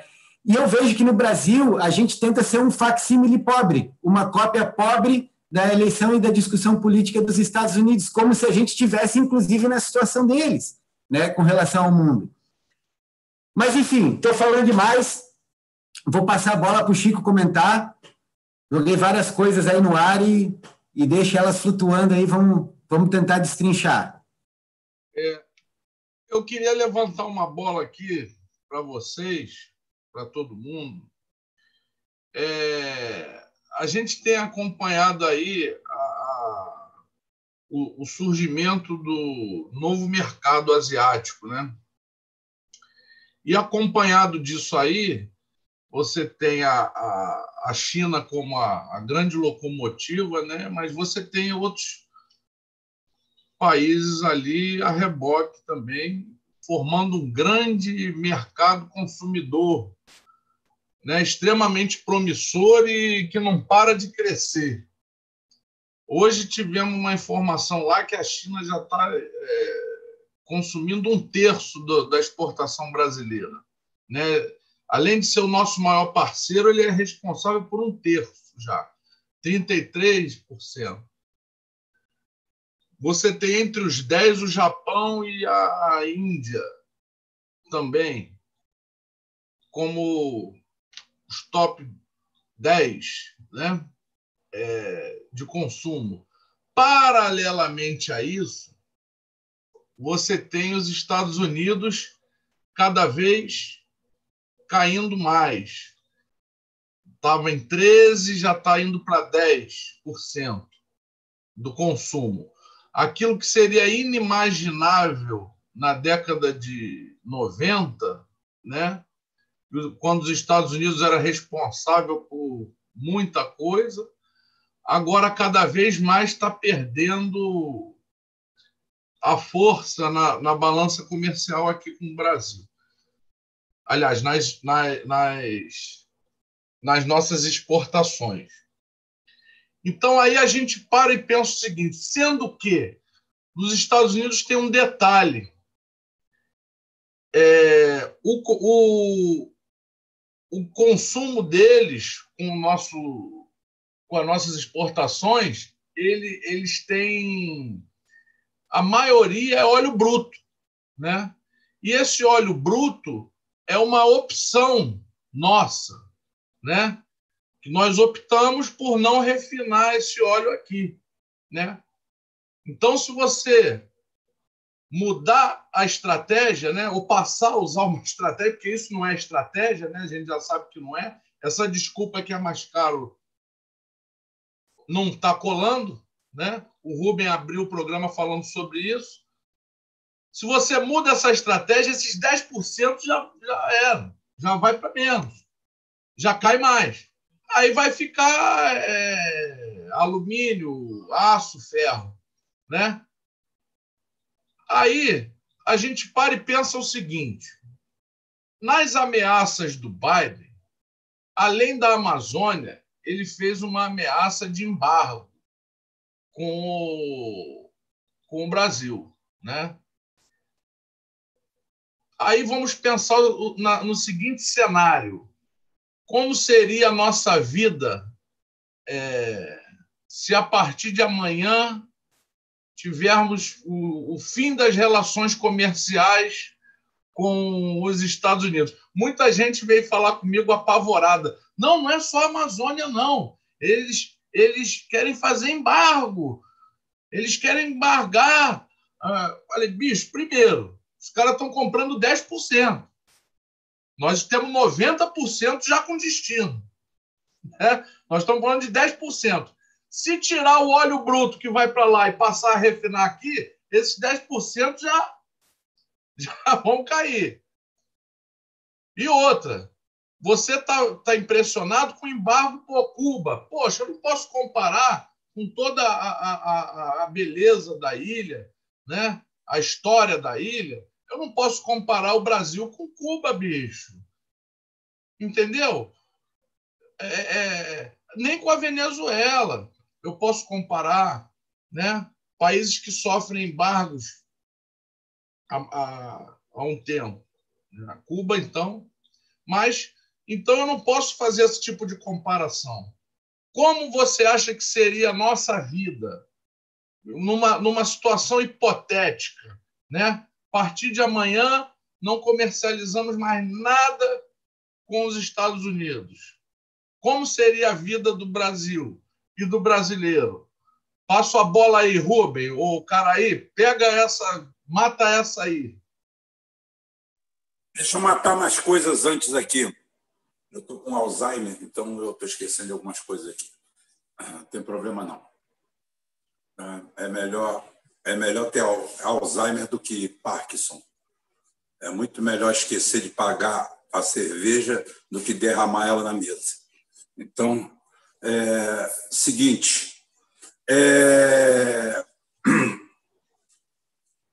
o Brasil, primeiro, um abraço aqui para o nosso amigo aqui, né, que a gente nem sabe quem é, que é o Kunta Quinte Reles, marido da Kamala.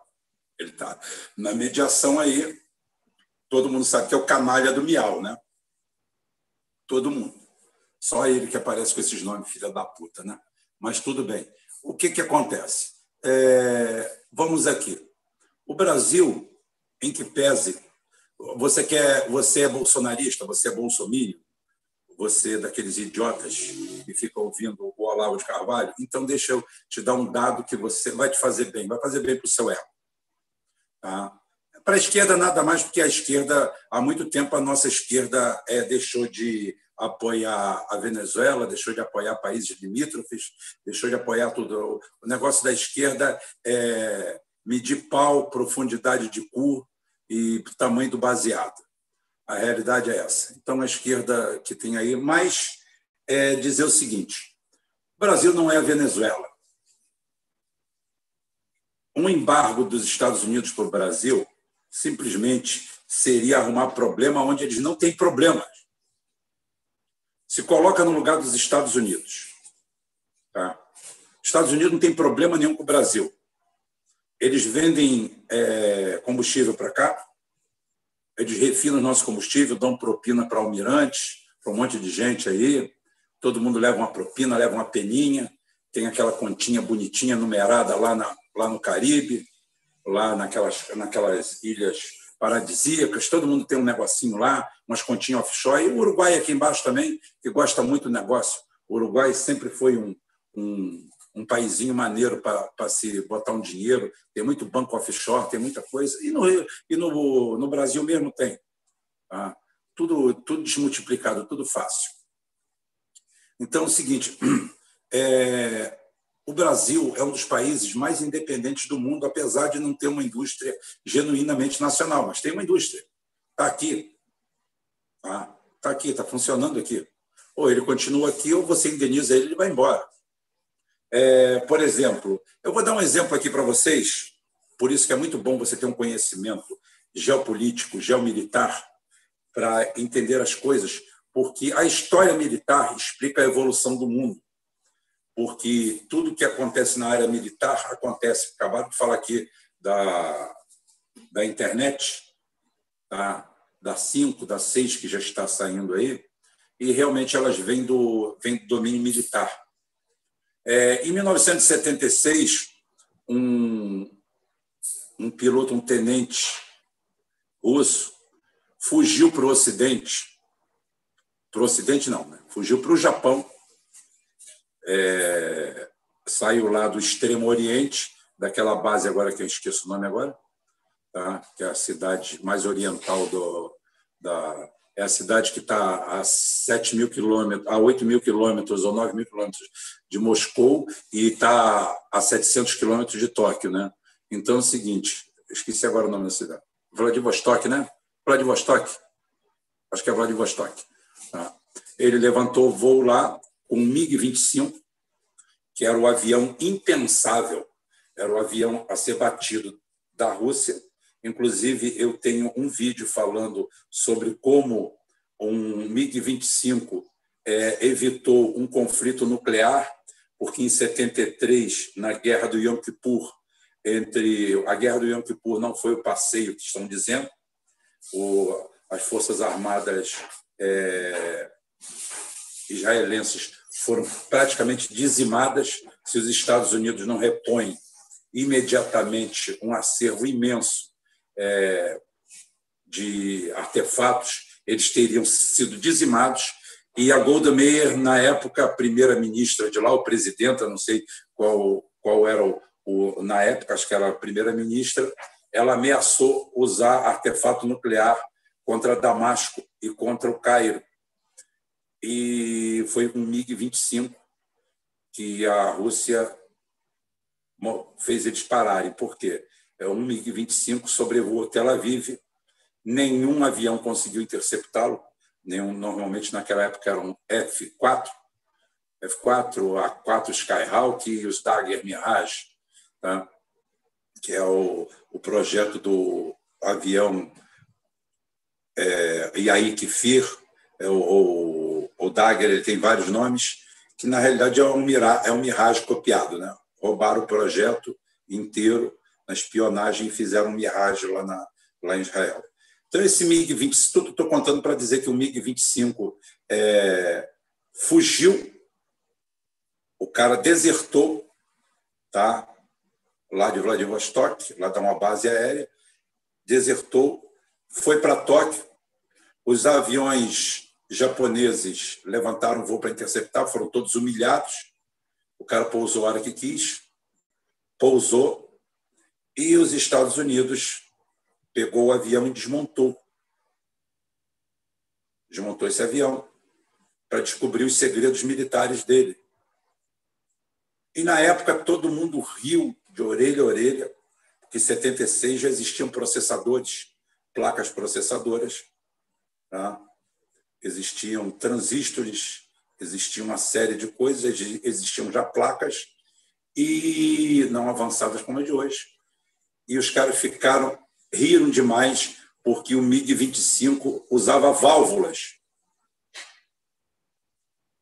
Todo computador dele de bordo usava na cauda válvula, válvula daquela de televisão da década de 50. E os americanos riram de rolar no chão, os, os, os japoneses também, entregaram o avião desmontado. Se Vitor Belenco mora lá nos Estados Unidos hoje até hoje, até hoje ninguém entende direito se ele foi traidor mesmo ou mandaram ele para lá para acabar com o processo de espionagem e os caras acharem que pegaram tudo. E o que, que tem? Só agora, poucos anos, há poucos anos agora, 76 para 2020, 2016, 2015, que perceberam que foram passados para trás pelos russos, pelos soviéticos. Porque aqueles, aquelas válvulas tá, exatamente eram usadas para evitar que houvesse interferência eletromagnética no computador de bordo. Ou seja, ou seja, se você tem um emissor de EPM, emissor de pulso magnético, e tentar neutralizar um avião que usa um computador a válvula, você não consegue, ele vai continuar operacional.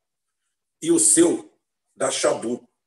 O que, que eu quero dizer isso? Eu quero dizer isso, falei tudo isso, dei essa, esse contexto histórico para vocês aprenderem, que quando você começa a ter um país sob ataque, você tem que descartar todo o software que você tem, por exemplo, de distribuição de energia. A distribuição de energia ela é feita de forma simples por barramentos, por barramentos e sistemas eletropneumáticos ou manuais, sem controle digital. Claro, com controle digital você consegue um balanço muito maior. Você consegue uma resposta fantástica. Você tem área de descarte. Muitas vezes cai a luz na sua casa tá? e não cai na rua vizinha, é porque você está numa área de descarte. Tá? A subestação fez isso, descartou aquela área, então é, aquilo ali, por um apanhado, é o que consegue sustentar a maior parte e a parte que eles consideram mais essencial. Se bem que eles deveriam sempre saber que a minha casa é a mais essencial de todas, mas eles nem sempre acham isso. São tolos, né? Então é o seguinte: o que, que acontece? Você pode fazer isso. Então, eu acho que uma nação. Eu desconfio que a distribuição de energia elétrica na Rússia não use software. Tá? Use sistema arcaico, sistema de válvulas pneumáticas, eletropneumáticas, chaveamento manual, semi-manual e automação direta, por ação e reação, não passada por processador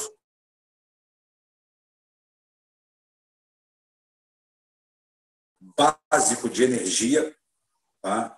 é totalmente confiável. Isso daí é a mesma coisa da filosofia que a gente tem. Eu trabalhei vários anos com geração de energia numa plataforma e você tem, por exemplo, você tem um motor de geração principal e existe vários elementos que cortam e desarmam esse motor. Ah, nível baixo de óleo, ele desarma. Alta temperatura, ele desarma. Tudo isso ele faz para se proteger. O gerador de emergência ele só avisa que está com baixo óleo, ele não corta. Porque aquele baixo óleo que ele está no momento pode ser aquele minuto a mais que você precisa para ele se fuder e você conseguir tirar a equipe de bordo. Então você não tem corte. Tudo obedece uma filosofia primitiva, onde você retira toda a automação. Isso daí é um, é um dos processos que a gente usa exatamente para quando você quer ter segurança.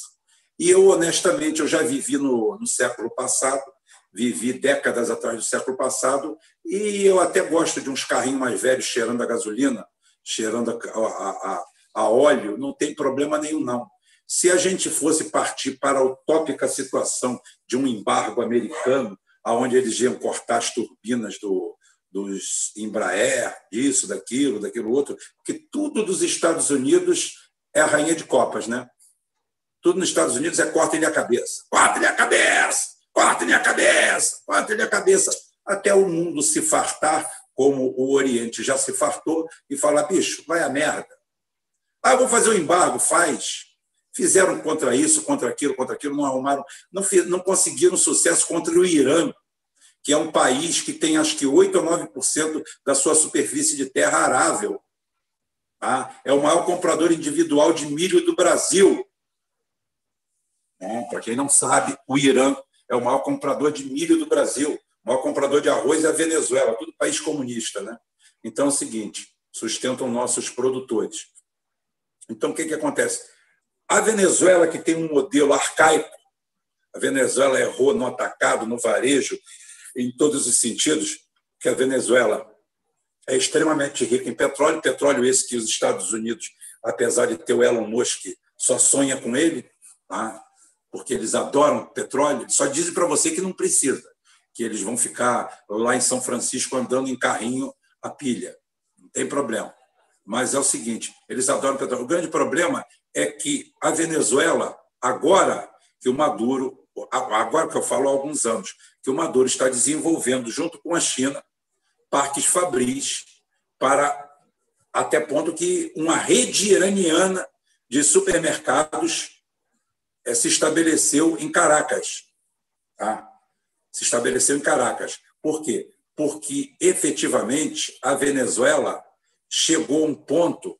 A Venezuela passou metade do século XX comprando até água mineral dos Estados Unidos. Não se fazia nada na Venezuela. Na Venezuela, ou se jogava dinheiro pela janela ou se passava fome. Era mais ou menos isso. Todo mundo morava em Miami. Aí, quando você vai ver os indicadores, a Venezuela era um paraíso. Era um paraíso, era um paraíso naquele estilo do, do Belchior cantando para o Caetano, né? Aquela música, Veloso. Tá? O sul, ou aqui, né, o Rio, ou a parte de baixo do país, não é tão bonita para quem vem do norte e vai morar na rua. Alegria, alegria, sem lenço, sem documento, é bom para quem vem do Nordeste e vai para a farm de Amoedo, vai para Ipanema, para o Leblon, para Copacabana, vai direto para um barzinho. Agora, quem vem de lá para se fuder na rua, a beleza é outra. É. Então, não, nem sempre é a mesma coisa. Então, o Brasil, o Brasil tem hoje, um, ainda tem um parque industrial, uma mão de obra. É, o brasileiro é muito vira-lata. E o brasileiro de esquerda é mais vira-lata ainda. Você ainda vê um pouquinho de dignidade, mesmo idiota, num cara mais à direita. Só que essa New Left é mais vira-lata ainda. O cara vive só daqueles currículos acadêmicos dele, o cara não sabe simplesmente saber qual é o lado positivo de uma pilha, o cara não consegue produzir nada. Parecem todos parentes desse almirante, o almirante Chapinha. Tá? O almirante Chapinha aí parece parente dessa esquerda. Se você juntar o almirante Chapinha, lá, o comandante de UAR, e, o, o, e essa esquerda brasileira, todos eles não conseguem produzir absolutamente nada.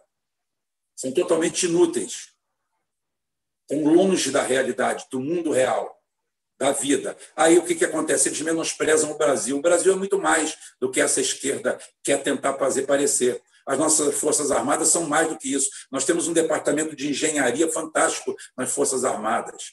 As Forças Armadas nossas têm condições de fazer estradas, pontes, viadutos, têm capacidade, têm topografia, têm engenharia. Nem todo mundo é bosta como esse almirante, não. O almirante Chapinha. Não.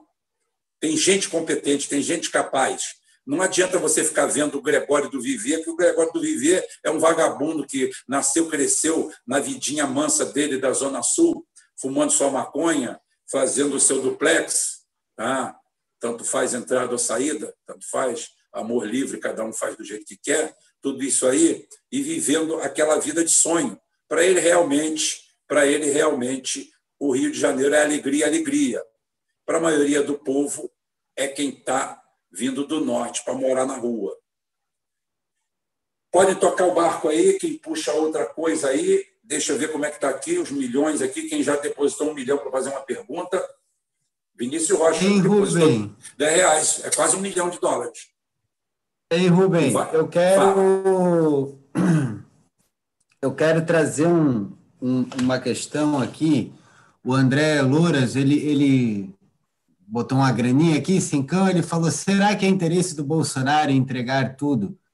É, foi uma, uma pergunta que eu, que eu ouvi de outras pessoas, assim, né, em vários lugares, eles dizendo o seguinte, que é, que esse, essa iniciativa do Bolsonaro é uma estratégia de provocação dos Estados Unidos para fazer os Estados Unidos virem aqui tomar do Brasil e, e assim, que seria uma coisa estratégica do Bolsonaro.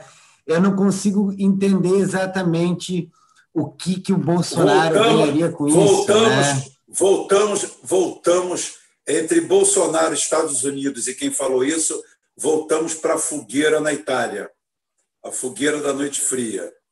É Exatamente. tanta burrice que parece estratégia.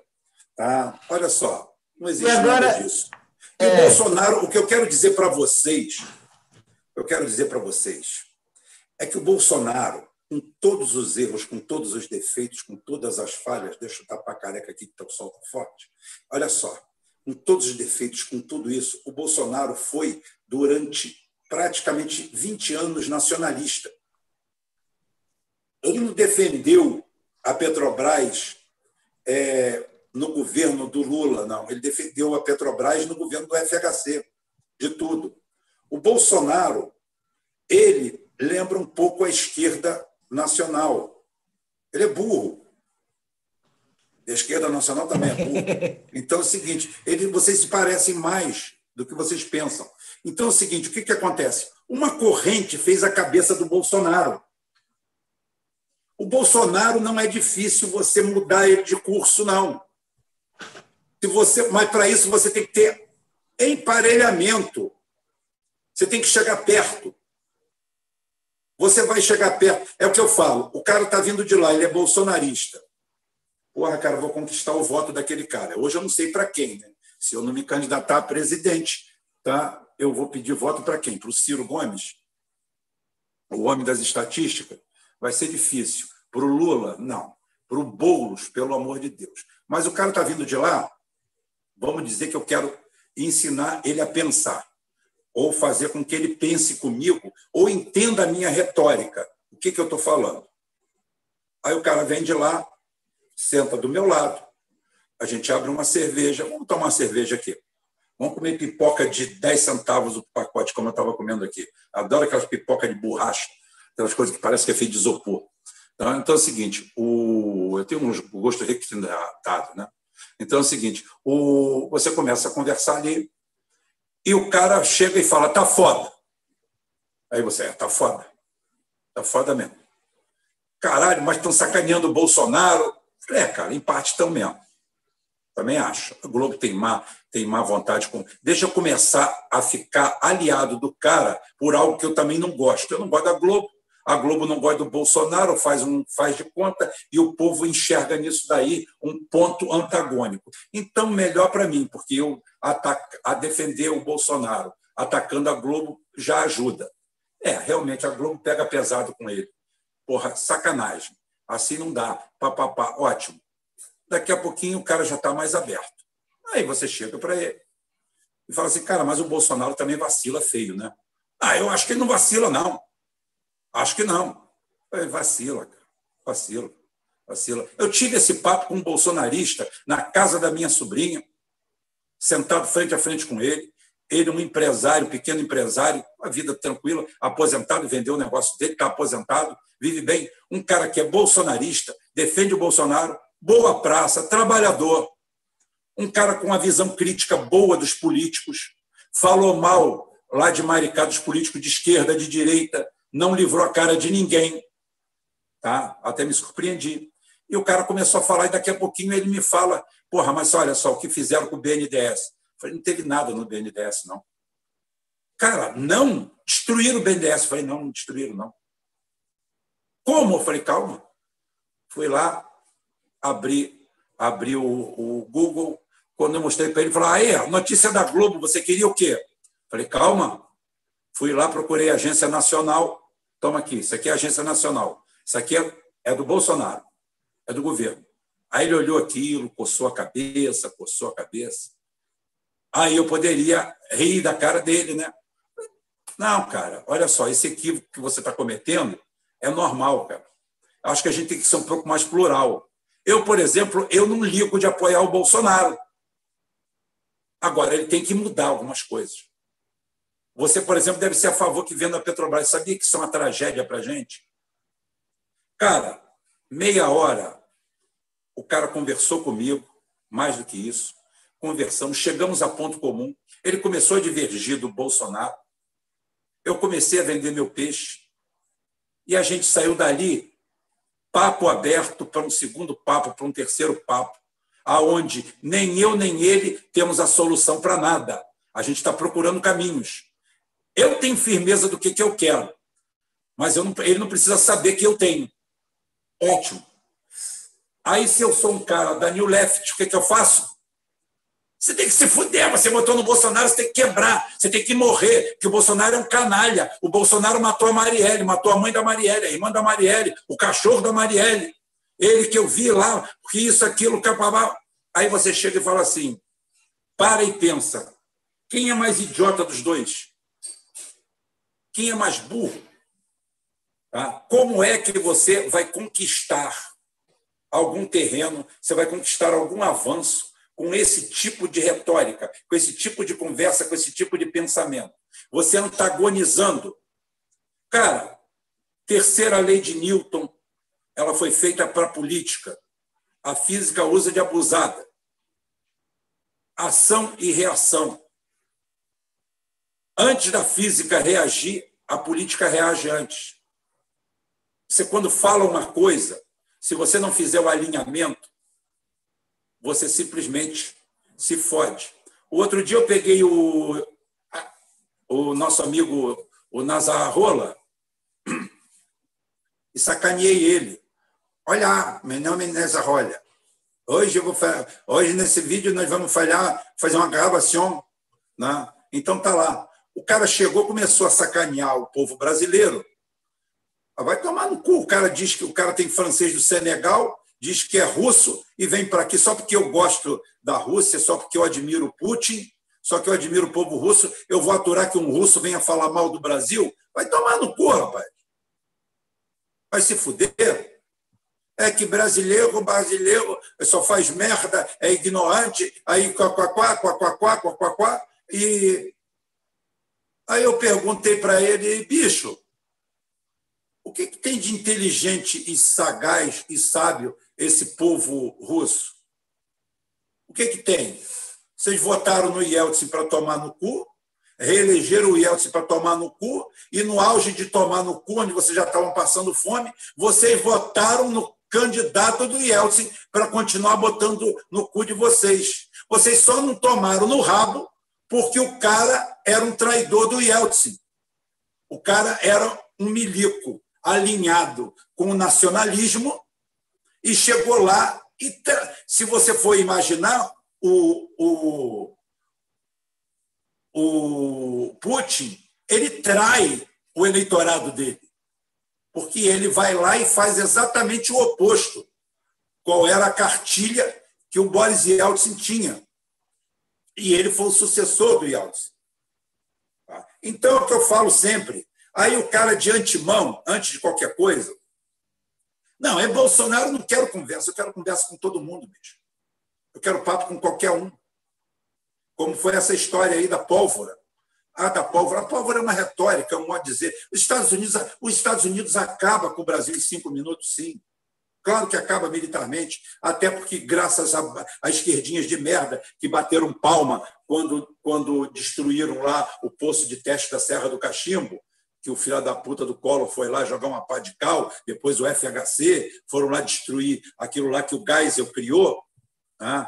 porque o Geisel queria soberania nacional, queria uma bomba atômica, por isso que ele criou o Programa Energético Nuclear Brasileiro, o almirante Otom vem daquela época, e todos eles, e fizemos uma, uma, uma cúpula de gente, de militares de, de alta patente, de qualidade, que dominam bem esse setor, e algumas pessoas do, do universo civil, né? a gente, ao invés de apostar naquilo, nós não apostamos em nada disso. Nós viramos. É, realmente vocês é que gostam do, do soldado pintando o chão.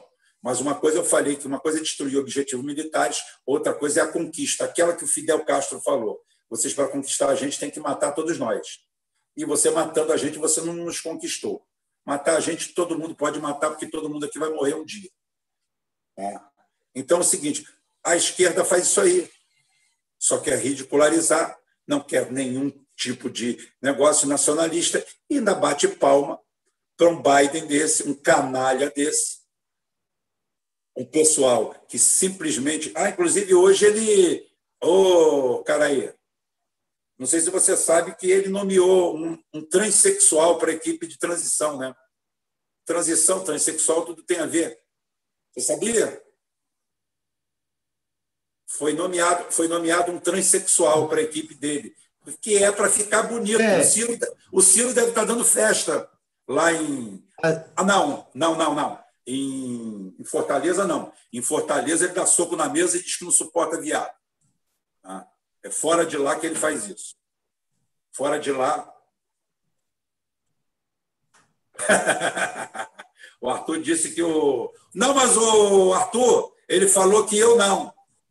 O Rubem, não, eu, eu não tenho raiva do Rubem, tem raiva de vocês. Ele vai matar vocês todos. A mim, não, ele, ele já, ele já me isentou. Tá? Só vai matar vocês. Tá. É, posso. Pode, pode. Eu tô, eu, tô, eu tô juntando aqui algumas ideias aqui na minha cabeça é, para continuar o que eu estava falando. Acho que a, a primeira coisa, é, nesse tema que você estava falando, Rubem, retornando aí, é, é o seguinte: eu costumo dizer que o Brasil, né, desde 2011, 12, ele está sofrendo um ataque de uma operação psicológica, né? manipulada por algoritmos de redes sociais, desde que o, o Facebook se popularizou no Brasil, né? começou em 2012, aí depois veio a revolta lá dos coxinha em 2013, né? que continuou, e foi feito esse efeito, esse efeito de polarização, né, vamos dizer assim, no Brasil, e discutindo é, coisas superficiais, por questões de comportamento e não por questões estruturais. Então, eu mesmo costumo falar é, que se você aí, que está nos ouvindo, tem 336 pessoas nos ouvindo, se você brigou aí com seu pai, com sua mãe, com sua família, por causa é, desse dissenso político que o Brasil é, tome cuidado, está todo mundo sob uma, uma operação psicológica para se odiar, porque é para implodir a nação. E os Estados Unidos estão passando por esse processo agora, né? É, digamos que uma parte aí da mídia já emplacou a narrativa de que o Biden ganhou a eleição, né? Tem uma outra parte do povo americano que já emplacou a narrativa de que a eleição foi fraudada né? Independente se foi fraudado ou não, quem ganhou, quem perdeu, eles vão permanecer em conflito entre os dois lados deles, né? E a tendência né, é que eles tentem produzir esse mesmo efeito, continuar a produzir esse mesmo efeito dentro do Brasil, de levar a população para uma guerra civil interna, geralmente mobilizando essas questões de raça, de sexualidade e tudo mais, porque disputa por emprego não tem, então vai ser disputa por renda básica e disputa por cota para dentro dessa renda básica. Quer dizer, a gente não pode deixar com que esse tipo de manipulação psicológica continue rompendo o tecido social brasileiro, né? E isso sem dúvida é um fruto do petralismo, porque o PT sempre teve essa coisa, ah, não é de direita nem de esquerda, é de direita, como se eles fossem puros e imaculados e todo mundo quisesse ser petralha, né? E, enfim, como brasileiro nem todo mundo tem vocação para ladrão, é melhor a gente começar a conversar entre nós e achar uma maneira da gente se entender e discutir coisas importantes. É, eu queria mencionar também, as pessoas estão tão, estão falando muito ali no chat, várias pessoas falaram ali no, no bate-papo o seguinte, que ah, o Bolsonaro foi lá e chamou o Al Gore, dizendo que, que ele quer explorar a Amazônia junto com os Estados Unidos.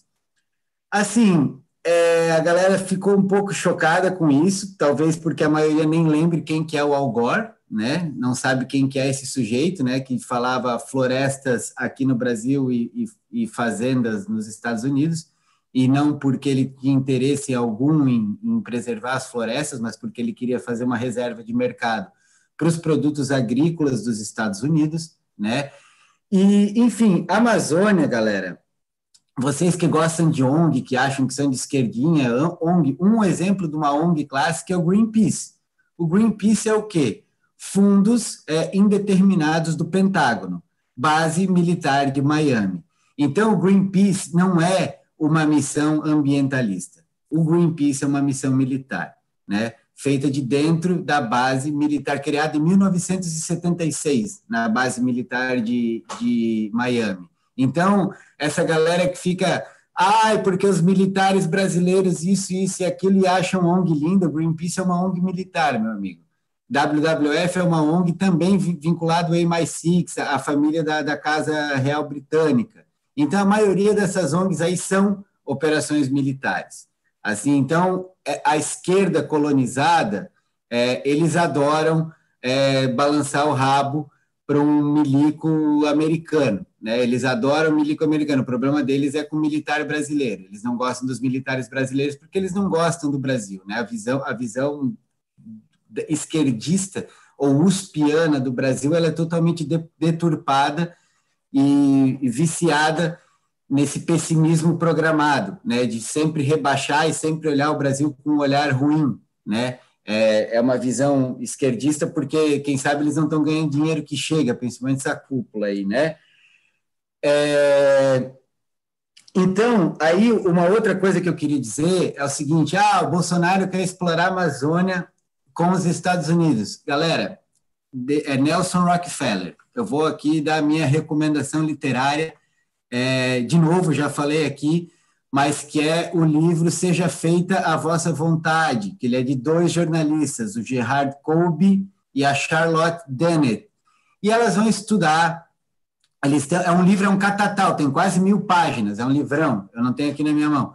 Mas ele, eles vão estudar a vinda do Nelson Rockefeller para o Brasil, para a Amazônia. Né? E o Rockefeller chegou nos anos 40, né? ele veio pela Bolívia e veio passar na Venezuela para ajustar exatamente a entrega de, de, de, patrimônio que eles tinham investimento, que estava na, na, na, Bolívia e na Venezuela, e ele vem se estender para o Brasil. E ele olha o Brasil e ele diz: essa ali é, é, é uma conquista que é os, os, Estados Unidos têm que fazer porque ela é semelhante à conquista do Oeste, né? A marcha para o oeste dos Estados Unidos ela teria que ser feita a partir dos anos 1940 dentro da Amazônia brasileira, né? Inclusive, é, e o Rockefeller ele era marxista, viu?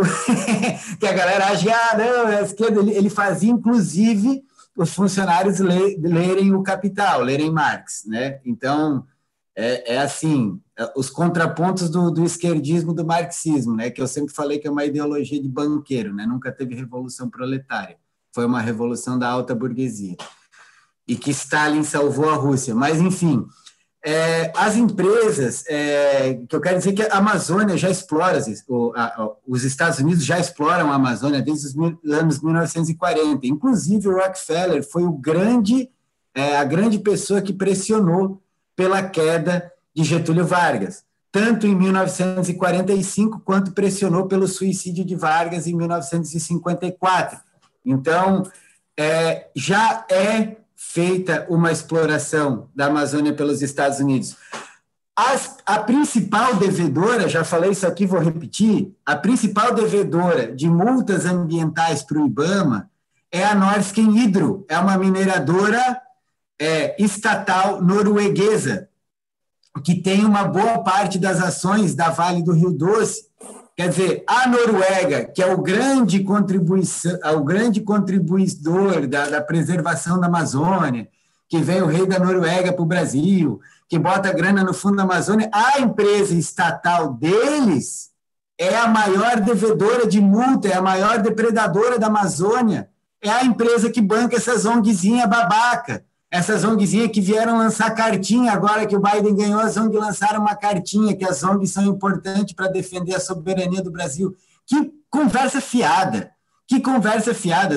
As ONGs são extremamente entreguistas, não tem nenhum apego e não defende índio porra nenhuma, saca? Porque as ONGs foram as maiores responsáveis pela criminalização dos indígenas nos últimos anos.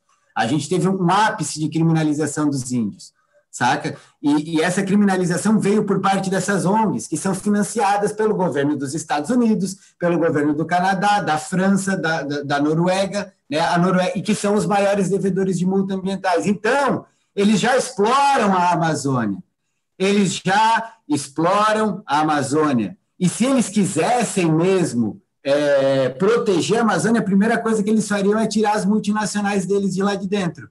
Né? E outra, parariam de interceptar madeira e minério retirado ilegalmente da Amazônia, porque esse minério está sendo retirado de lá sem pagar imposto. Tem reportagem aí, tem, tem, forem aí, a, a Suíça esquentava minério que saía de dentro da Amazônia, ele saía daqui com subpreço, ele ia para a Suíça, ele ganhava o preço é, de, de, mercado lá e de lá eles exportavam para a Índia, para a China. Quer dizer, esse, eu quero que esse pessoal aí, que esses gringos que estão tão preocupados com a Amazônia, tirem as, as multinacionais deles de lá e tirem o, o pé, o joelho do pescoço do Brasil, que, que perde a maior parte da grana, da, da receita líquida gerada com o agronegócio, com a produção primária, vai para esses países, para essas potências, essas potências econômicas.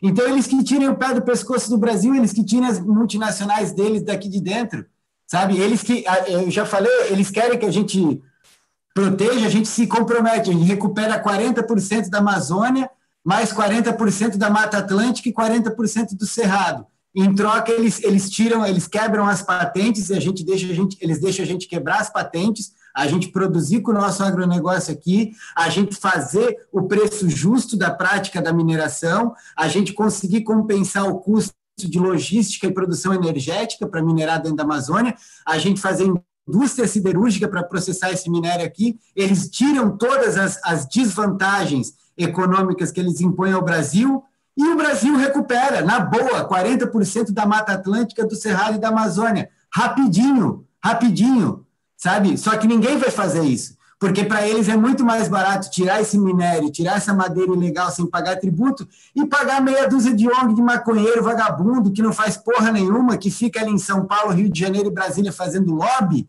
né? Dominando as instituições públicas, destruindo as instituições públicas de Estado de proteção, de proteção aos índios, de proteção ao meio ambiente, porque quem sucateou o IBAMA, quem sucateou a FUNAI, os órgãos de Estado, foram exatamente esses zongueiros de merda, fazendo lobby para colocar mineradora norueguesa, canadense, estadunidense dentro do Brasil e levar o recurso daqui sem pagar tributo, com subpreço, com dumping. Tipo, que palhaçada é essa? Saca? Então, assim, ah, o Bolsonaro foi lá oferecer a Amazônia para o. Ele chegou tarde, meu amigo. Chegou tarde porque esses caras já estão dentro da Amazônia. Eles já tiraram essa porra. Já estão tirando essa porra daqui de dentro. E quando que a gente vai reagir? Quando que a gente vai botar um fim nisso? Quando que a gente vai falar, peraí, aqui não é a casa da mãe Joana para vocês entrar e levar na hora que vocês quiserem. Não é assim que funcionam as coisas. E falta, falta isso aqui uma, uma coisa que eu concordo com o Bolsonaro, isso aqui virou um país de marica, porque ninguém tem coragem de ir e bancar essa briga e falar, vocês não vão entrar aqui levar essa porra embora, isso aqui é nosso, saca? Não vem com essa desculpinha furada, saca? Virou um país de frouxo, essa cultura desse vitimismo, dessa pedagogia do oprimido, dessa palhaçada desse vitimismo aí, gerou um país de frouxo, um país que não tem disposição, uma esquerda que não contesta nada, não contesta nada, uma esquerda bovina, bovina que está esperando a solução para o Brasil, vindo um velho decrépito pedófilo e de uma maluca é, é, senhora de escravo dos Estados Unidos. A gente, esse pessoal perdeu a vergonha na cara, sabe? Perdeu a vergonha, perdeu qualquer tipo de decência da maneira de lidar com o Brasil. Isso não tem o menor cabimento. Não tem o menor cabimento. Mas, enfim, é isso. O Bolsonaro quer explorar a Amazônia com os americanos. Chegou tarde, meu amigo. Eles já estão lá dentro. Sabe? Já estão lá dentro e já estão tirando. E vão que estão botando o pescoço, a, a, a, o joelho e, e, e, a, e a pata no pescoço da gente brasileiro para continuar levando sem deixar nada. Sem deixar porra nenhuma. Vão deixar aqui o quê? Pobreza, é, renda básica ali de, de 50 dólares por mês, saca? E deixar o povo na miséria. E a esquerda vai ficar, ai, mas olha, 50 dólares não é suficiente, tem que ter uma cota para trans, negro, não sei o que lá, que vai dar 52 dólares. Eles vão ganhar 2 dólares a mais. É, é ridículo. O ponto que nós chegamos é deprimente, deprimente. Mas, enfim, vai lá, vou passar a bola para o próximo aí. Deixa eu só dar um complemento aí. Esse movimento que você está falando, que chegou agora desse ponto do, do Bolsonaro peitar, só que a coisa já vem acontecendo. Houve um movimento também há pouco tempo do Bolsonaro, ele começou a bater de frente com as ONGs. Isso, e eu só vi o único representante que, que comprou essa briga foi o, o Aldo. O Aldo foi o único que, que chegou e falou assim: pô, tá certo, é assim mesmo, é isso mesmo. Quer dizer, se você começa o processo, esse que você acabou de falar, é, pelas ONGs, você já começa a, a, a quebrar as pernas do, do, do, do mecanismo. Né? O, e dali para frente, em cima dessa, dessas, dessas denúncias que você está fazendo, de, dessas empresas de fora, da Noruega. Enfim, o início do processo estava correto. Estava correto. E a esquerda foi justamente no caminho inverso. O Aldo acenou, foi o único, parece, que acenou nesse sentido, e falou não. Inclusive, ele citou uma, uma, uma, um episódio que ele foi com, na época, ele acho que era. Ele, ele, era, ele era deputado, acho que ele era deputado. Agora posso errar. E ele foi com um militar, com um general, numa aldeia. E, a, e o pessoal da ONG não Foi o Vilas Boas, cara. Foi o Vilas Boas. Foi o Vilas Boas, exatamente. Ele foi com Vilas Boas. Vilas Boas estava inteiro. E, e, e, o, e ele não foi, não, não deix, a ONG não deixou o general entrar na aldeia. Olha que barbaridade, bicho. Olha que loucura. E aí fez outras denúncias, que a ONG não deixava chegar vacina, não deixava chegar remédio, não deixava chegar. Bicho, que, que, que esses caras estão protegendo de, de, de aldeia de porra nenhuma, cara. É bandido. Esses caras são bandidos. E, e, e, e o tiro foi dado certo. O Bolsonaro acertou, o Aldo sinalizou. E a esquerda o que, que faz? Exatamente o contrário. Começa a defender esses vagabundos. Começa a defender essa, essa raça de miseráveis. Entendeu? Que estão sugando, que estão sugando sangue. Aí que Ei, Chico, Ei, Chico, só uma coisa. E, e essa pauta é tão fake, é tão historinha para boi dormir, que hoje está lá no site da FUNAI. Está lá no site da FUNAI dizendo o seguinte: ó, é, o, o, governo renovou, é, é, FUNAI avança em acordos internacionais para a proteção das terras indígenas. Quer dizer, esse papinho de ceder o território para a ONG explorar junto com os Estados Unidos, o Bolsonaro está fazendo, meu amigo. Sabe, o discurso é um e a prática é outra, porque na prática a coisa continua igual. Essas ONG continuam mandando e desmandando dentro das instituições de Estado do Brasil a serviço de outros países continua igual, é só discurso, porque não fez, não fez. Deveria ter feito. Quantas, ONG, quantas ONGs tem no semiárido nordestino? Ah, não deve ter medo nenhuma. A, a, pela última atualização minha, não tinha nenhuma. Nenhuma, nenhuma. Eles só gostam, eles só gostam disso. Eles adoram a, eles adoram a Amazônia, eles adoram o índio de lá, eles adoram aquele ouro, eles adoram a biodiversidade, eles gostam de tudo, de tudo, de tudo. Tá? Melhor coisa, a melhor coisa que tem. Ô, Rubens, aqui no Rio, aqui no Rio, a, a, a, cadê a despoluição da Baía de Guanabara, da Lagoa Rodrigo de Freitas? Cadê a ONG para cuidar do, do, meio ambiente aqui? Aqui só tem, aqui tem, aqui, aqui tem aquela ONG é, Viva Rio, aonde tem um bando de vagabundo que só vive em porta de delegacia defendendo marginal, assassino, né? e você vai ver, o cara mora na Barra da Tijuca, não faz porra nenhuma para ninguém, vive viajando pelo mundo. Se você for ver agora, nenhum deles está aqui no Brasil. Está todo mundo viajando, com secretária, com puta, com garota, com garotão, todo mundo Ô, de graça. Ah. Ô, Rubem, agora escuta aqui, ó. Essa aqui vai para o nosso, pro nosso portal Puro Sangue amanhã. Mas a, a ONG é 350.org né, e a Associação dos Homens e Mulheres do Mar da Bahia de Guanabara, eles foram hoje se manifestar na frente do BNDES pedindo para parar o financiamento dos setores de petróleo, gás e carvão.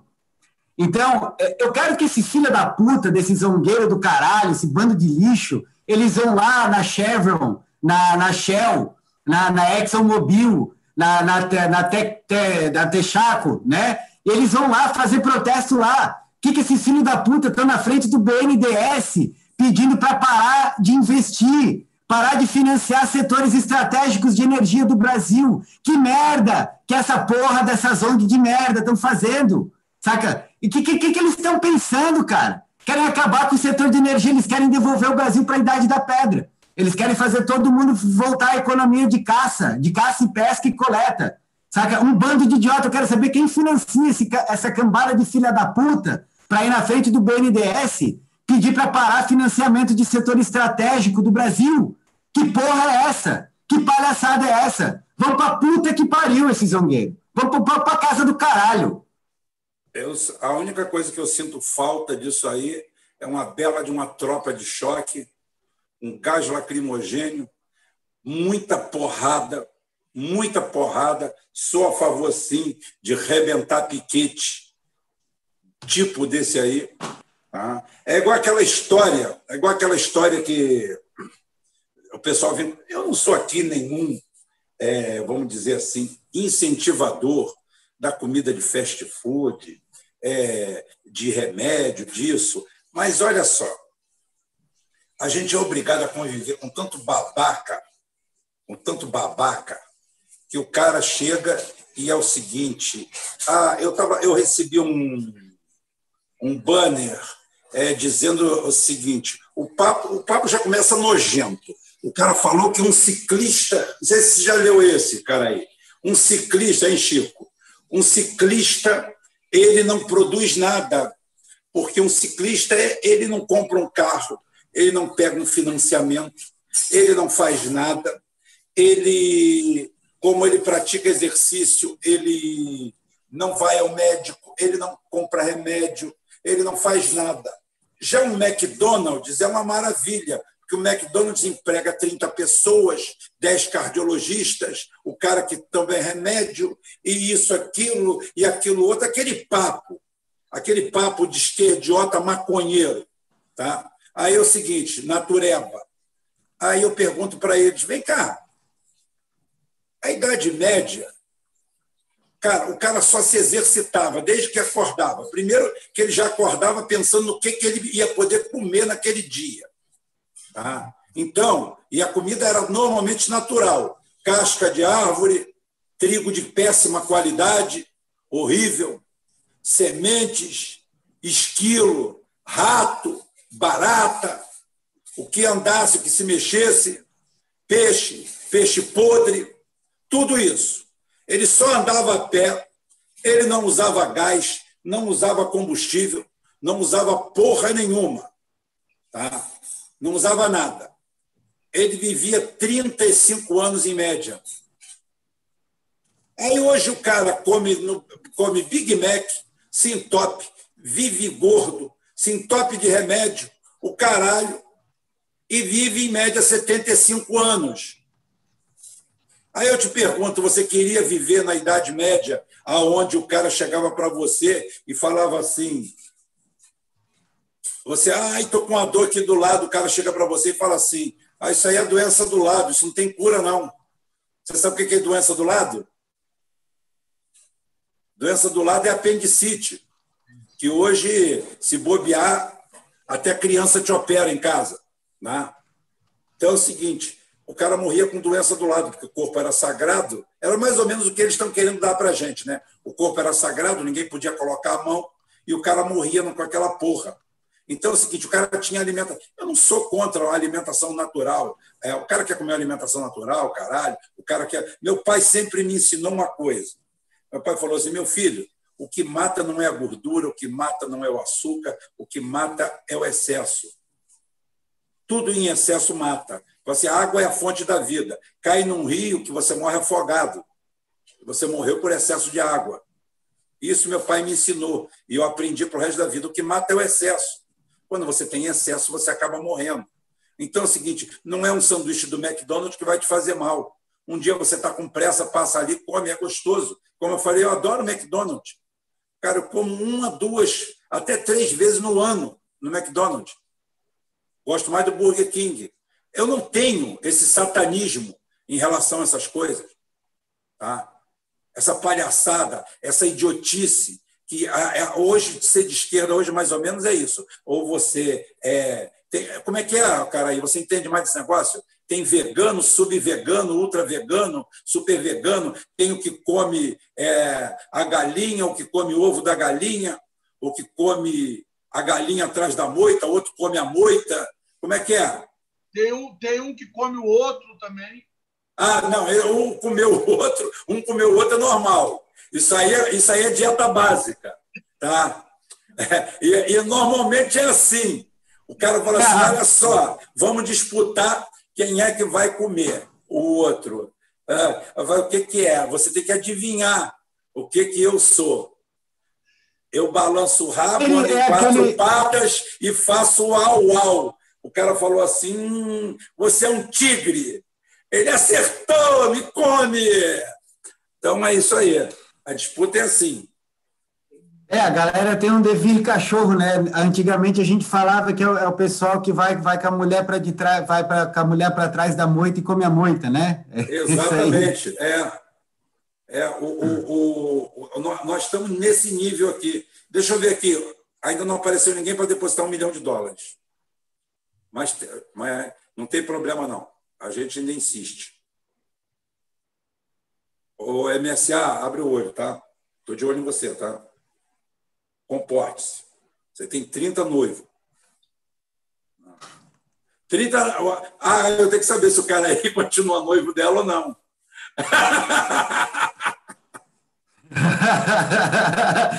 eu, saí, eu saí do grupo dos pretendentes, né? É, mas... Você vai ter que fazer um contrato avulso. com, com várias cláusulas. Mas, enfim, eu, eu vou aproveitar então esse, esse intervalo, Rubem, e vou fazer um merchan, até porque alguém perguntou. Então, seguinte, galera, olha só, tô com a camiseta aqui do portal, né? Ela, ela não custa um milhão de dólares, ela tá baratinha. Eu não sei o preço, não sei o valor, não mexo com essa parte. Isso aí vai ficar com o Rubem e o Christian. Mas eu já vi que teve gente aí na live que, que falou que queria ter uma camiseta e tal. Então, ela está aqui, né? tem algumas que estão aí exatamente para vender, a gente vai anunciar em breve aí, o Rubem vai tratar, mas já estou fazendo aí o, o mexendo a camiseta do, do Conversa ao Pé do Rádio, para quem tiver interesse. Tá aí bonitona, não, não sei qual vai ser o preço, não sei como é que vai ser a entrega. Eu também já... não trato disso, não. Eu não trato disso. Entre não. em contato. Entre em contato com o Christian, que o Christian, é, o Christian resolve o Christian, essa o parte. O Christian que resolve isso. Eu, eu, é, mas eu, olha eu... só, já tem, que, já tem que ficar sabendo que o, o preço do algodão subiu para caramba, hein? É, exatamente. O dólar subiu, o algodão subiu, tá? E, ah, e a camiseta é boa, hein? Malha boa, estampa boa, coisa fina, nada de fuleiragem, não. Isso. E depois que acabar essa série, nós vamos fazer outra. Ah, não tem problema. E a caneca? E a caneca. Canequinha. Você sabe, você sabe que antigamente, antigamente tinha é, aquelas camisas fuleiras, chamava de camisa de político, né? Aquela, era a pior malha que tinha. É, eu trabalhei muito. Ah, era muito bom, rapaz. Bons tempos daquele. Hoje, hoje eles controlaram os gastos, em vez de camiseta, eles fazem a suborno direto. Ah, acabou. Aquela época o cara, porra, todo mundo esperava camisa de político para dormir, para limpar o chão, lavar o carro. Pô, tão bom, cara. Para quem não sabe, eu comecei a minha carreira de pobre trabalhador como estampador de silkscreen, né?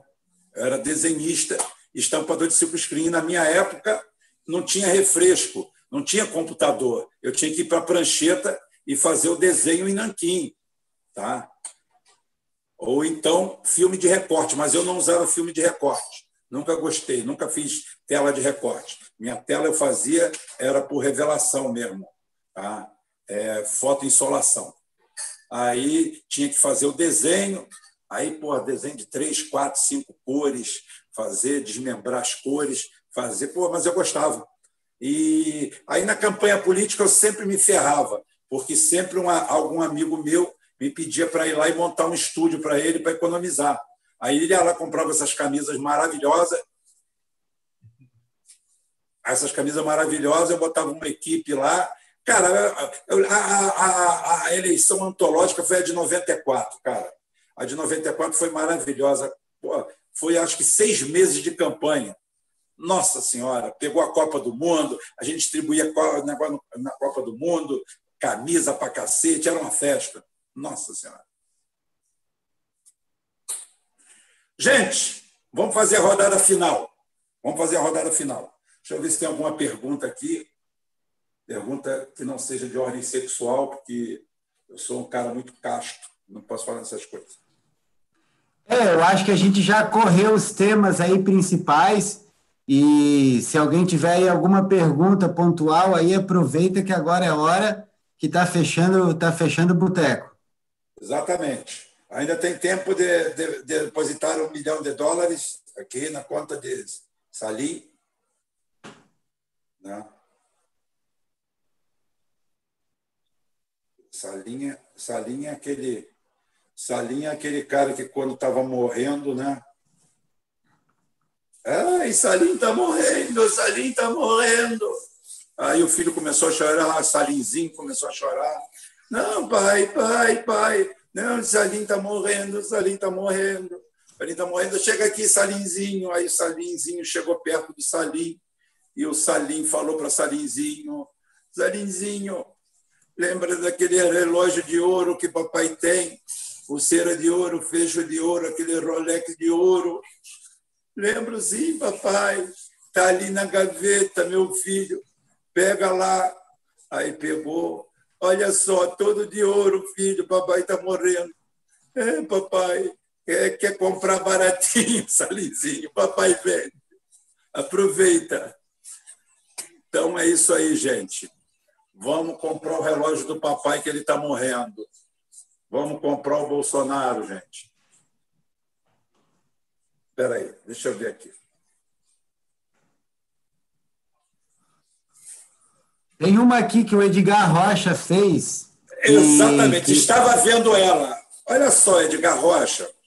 Ele tem que emparelhar com o Bolsonaro, que o Bolsonaro tem voto. Ele vai emparelhar com o identitário para quê? Identitário espanta voto. Identitário não tem voto. Identitário só te queima o filme. Você pode ver que o identitário, o identitário, ele, o, o eleitor comum, ele tem pavor do identitário. O, na última eleição para prefeito no Rio de Janeiro, nós tivemos um fenômeno. Aconteceu um acidente nuclear aqui e o, o Marcelo Crivella foi para o segundo turno. O Marcelo Crivella perdia de goleada até para o time do Brasil, aquele que perdeu de 7 a 1. Mas só que ele foi com o Marcelo Freixo. Mas o Marcelo Freixo tomou-lhe um pau tão grande que era melhor o Marcelo Crivella ter ganho no primeiro turno. O, o emparelhamento que o Bolsonaro tem que fazer é com o brasileiro médio, não é o identitário. O identitário você tem que pisar na cabeça, esmagar e jogar no lixo. Ou ele se converte ou vai para o inferno. Porque não sei se você reparou, mas o identitário ele é dono do mundo. Ele sabe mais que todo mundo, ele tem a solução para todo mundo, para todas as coisas. Acabou. Não existe. Então, o emparelhamento dele está pelo lado errado. Tá? Acho que ele está tomando terra demais. Ei, o Rubem, o, o, Daniel aqui, o Daniel Miguel, ele, ele perguntou, né? O Irã não vai parabenizar o Biden, né?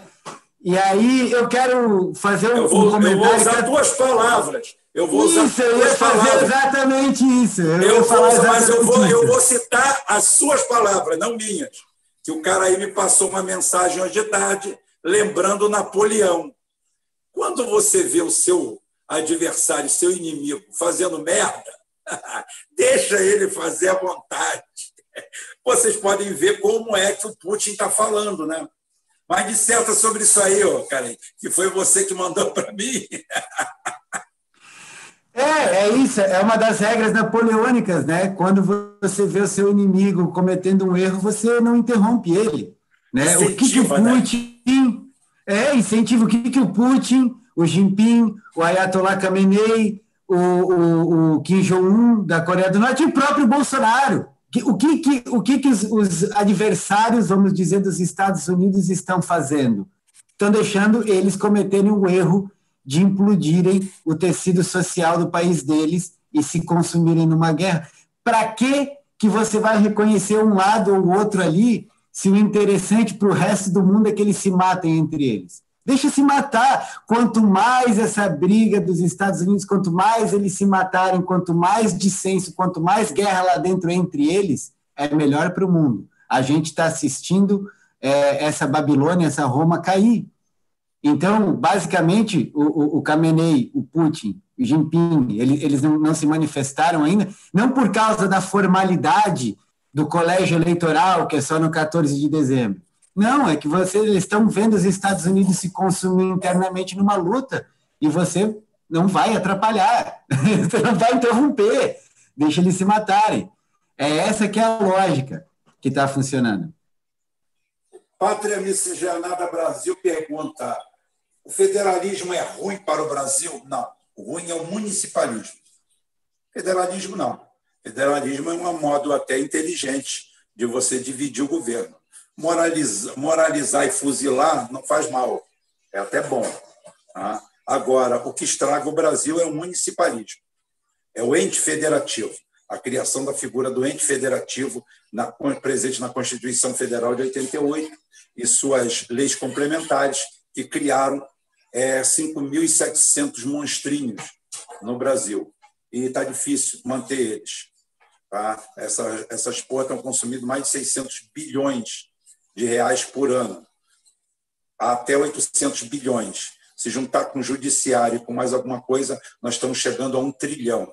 Você imagina você tendo um terço, dois terços desse dinheiro bem aplicados tá? em benefício para o povo, em escola técnica, em investimento em estrutura, em infraestrutura, em famosos New Deal, Brasil, o Brasil tem 50 anos de infraestrutura. A gente tem condições de crescer 3 a 5% ao ano nos próximos 30 anos, só aplicando infraestrutura.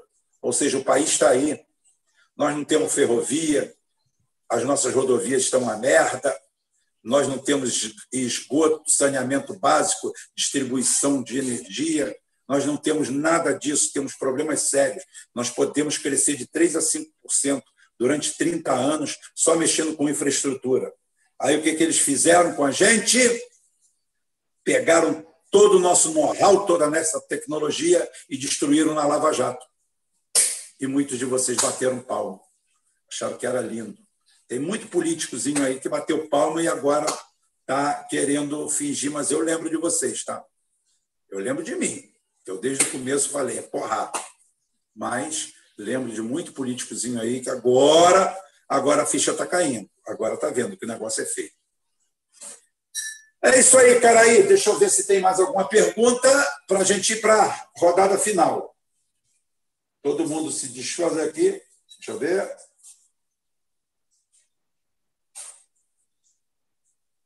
Não, Diogo Brito. Sempre que o animal é acuado, deixa uma saída. A saída dos Estados Unidos e América Latina, não. Os Estados, a América Latina não tem condições de manter os Estados Unidos, só com matéria-prima, mas não do que eles precisam. Então é o seguinte, ela não é a saída. Nos Estados Unidos está vendo burrice mesmo, obtusidade.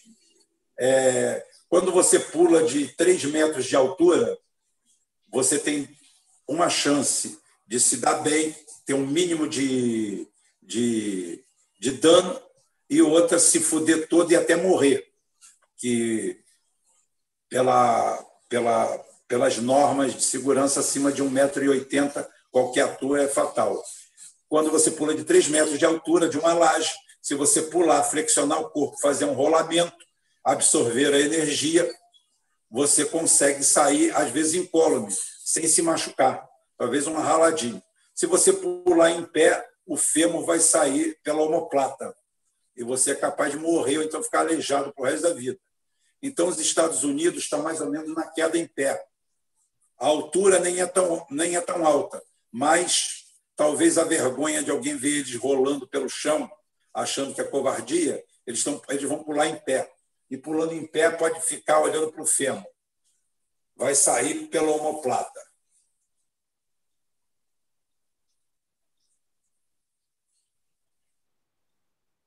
O Jonas da Silva vai para o totalitarismo, tudo ou nada da esquerda. O pessoal que dizia que os militares brasileiros são patriotas, um bando de lambe-saco dos Estados Unidos ou de qualquer nação estrangeira, está errado. Está totalmente errado. Quem está fudendo o Brasil, quem fode o Brasil desde que os militares abandonaram o poder são civis. E militares em funções civis. Esse almirante que eu estou falando, ele não é mais almirante. Ele é reformado. Ele está dentro de uma função, de um cargo civil. Aqui, você quer o quê? Vamos fazer uma coisa? Vou fazer, eu vou fazer um convite para você. Tá? Vou fazer um convite para você. Jonas da Silva Tavares. Vamos juntar todo mundo, ir para a porta do quartel e fazer como em 64, vamos pedir um golpe militar? Vamos pedir um golpe militar?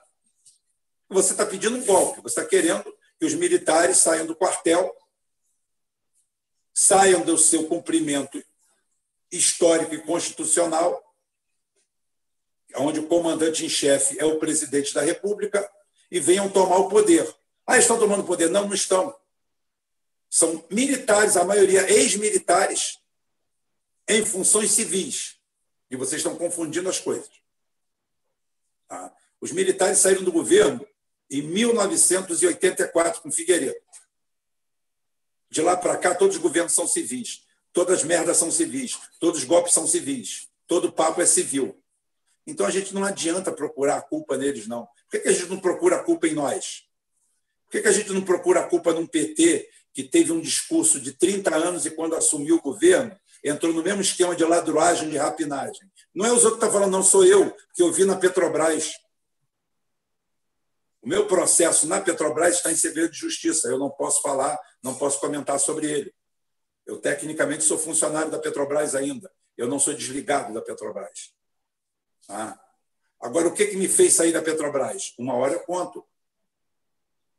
Mas tem muito a ver com toda a podridão que eu vi lá dentro. Muita podridão. E foi no governo do PT. Eu ainda continuei defendendo, porque eu achava o outro pior. Pelo menos não falava em privatização. Mas depois começou Dilma a vender Campo Maduro. Não é o Bolsonaro que começou a vender a Petrobras, não. A votação lá do, do marco lá, da, lá do, do pré-sal, a Dilma que entregou e mandou todo mundo. O, tá aí o Roberto Requião, para quem interessar possa, falando qual foi a recomendação da Dilma. Deixar passar o substitutivo lá do Zé Serra. Então dá para ver com quem que a gente estava lidando, né? Então, eu acho que com isso eu respondi todas as perguntas e a, o convite está feito.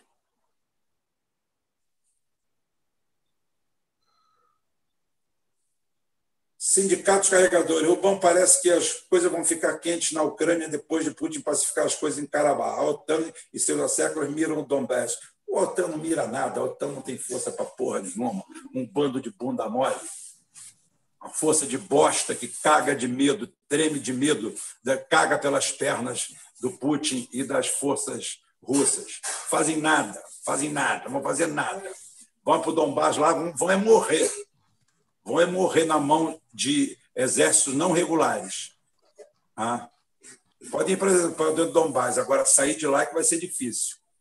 A Ucrânia virou um lixo, um tapete. Já era um país de merda. Agora virou uma merda de país. Cara, aí, finaliza. Bom, então é isso. Eu estava aqui respondendo, mas eu acho que, que é isso. Não, não, não temos muito que fechar aqui, né? Eu acho que o, o negócio é aguardar, né? Porque, de fato, é, é, alguém em 20 de janeiro do ano que vem nos Estados Unidos vai segurar essa caneta, né? E como eu, eu já, inclusive, falei em outros é, programas, né, no outro, na outra análise que a gente fez com o Felipe Quintas e o, e o Carlos Velasco, no, no Geoforça, quem não assistiu, claro, aproveite para assistir. É, uma, uma a, a, a, tomada de poder aí pelo, pelo Biden, pela Câmara, eles podem empurrar o Brasil ainda mais para dentro do BRICS, para o colo do Putin, para o colo do Jinping, se o Brasil se sentir ameaçado. E a gente vê que tem uma situação é, de morde a sopra, sempre feita entre Mourão e Bolsonaro, né?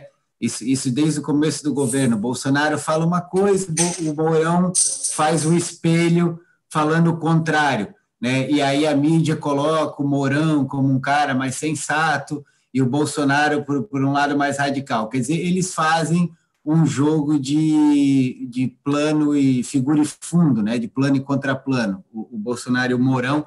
Então, é difícil imaginar é, que, que não haja, que, que, um, que um, uma estrutura dessa não tenha um plano B, né? um, uma, um plano por uma capacidade de reagir. E a gente vai saber no que, que isso vai dar é, nos próximos meses, né? Que pode levar realmente aí um, a um confronto quente, né? Espalhado aí de um nível de grandes proporções, né? Vamos dizer assim. E, enfim, é isso. Quero encerrar aqui, agradecer você, Rubem, nosso mestre de cerimônia, o Chico, né, a nossa turma ruim que está acompanhando, né, todos os nacionalistas, trabalhistas, todas as pessoas que têm é, apreço pelo Brasil, pelo nosso povo né, brasileiro, que querem um Brasil brasileiro de verdade, né, que, que quero agradecer todo mundo e, e colocar essa semente de, de união. Assim, não entra nessa disputa. A gente tem dois lados canalhas: é o bolsonarismo e o petismo, bolso-lulismo, o bolso-petismo, né, essa coisa toda aí, que são dois lados de picaretas, um lado PT, PSOL e essa canalhada toda, com o Ciro junto e a Globo junto, e Hulk e Moro, no fim das contas eles se juntaram todos. Do outro lado a gente tem o governo do Bolsonaro, né, que é um governo horrível, né, mas que foi colocado exatamente por uma, uma manipulação eleitoral e política feita pelo petismo, né, eu sempre digo, o, o, o plano petista é o quê? O Bolsonaro é um laranja deles, né? Eles querem que o Bolsonaro venda, entregue o país, destrua tudo, e eles não querem arcar, não queriam arcar com o ônus político disso, então eles encararam o, o, esse ônus de colocar o Bolsonaro na presidência para depois eles voltarem colocar um lacinho da cor do arco-íris na cor do Brasil, na cabeça do Brasil e falar: ah, a democracia voltou com o Brasil pobre, fudido e destruído, eles vão querer fazer política identitária. Então, não caiam nessa loucura, não rompa com a sua família, não rompa com seus amigos, converse com as pessoas na rua, converse com a pessoa comum, com a fila do banco, a pessoa é, no caixa, a pessoa no mercado, a pessoa na rua, a pessoa na feira, sabe? Não entra na paranoia e, e a gente vai ter caminho, sim, para reconstruir o Brasil, né? e para colocar o Brasil ao lugar da história ao qual ele pertence. Né? O Brasil ele é importante para o mundo, é importante que o Brasil se encontre, porque o Brasil é um país miscigenado, é um país mestiço, é um país que tem todos os tipos de pessoas, a gente aprendeu a conviver e a construir um país de multiplicidade, de heterogeneidade, essa é a nossa maior riqueza né? A, a riqueza é o nosso patrimônio, é o nosso povo. Então, não entre nessa loucura, converse com as pessoas, vamos achar um caminho, e é isso aí. Vamos vencer essa porra, galera. Vamos que vamos. Um abraço para vocês, boa noite. Seguimos firme e vai dar certo. Vamos que vamos. É isso aí, é isso aí, cara. Aí, é, dentro disso aí, é, a gente pode falar que o, o, o PT deixou um legado é, que foi importante, importante no sentido de na estratégia de entrega do, do país, né? O legado foi, que eles deixaram foi. Um, ilegado, né? O ilegado, é.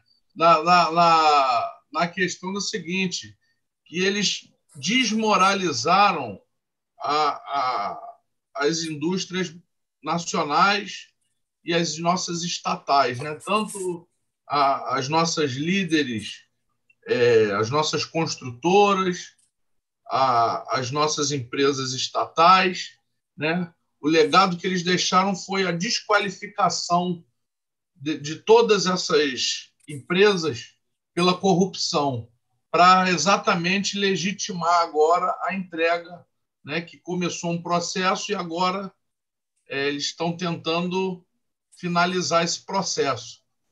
Então, essa foi a participação, a brilhante participação do PT, porque esse, essa ideia está muito presente na cabeça do povo ainda. Né?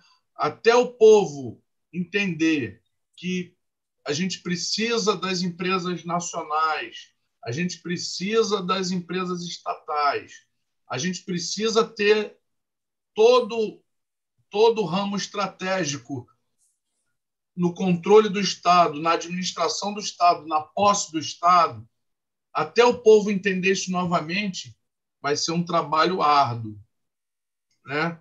Mas esse foi o legado que eles deixaram. Eu queria responder também uma pergunta que o rapaz fez: é, o que os americanos nos deram na vida?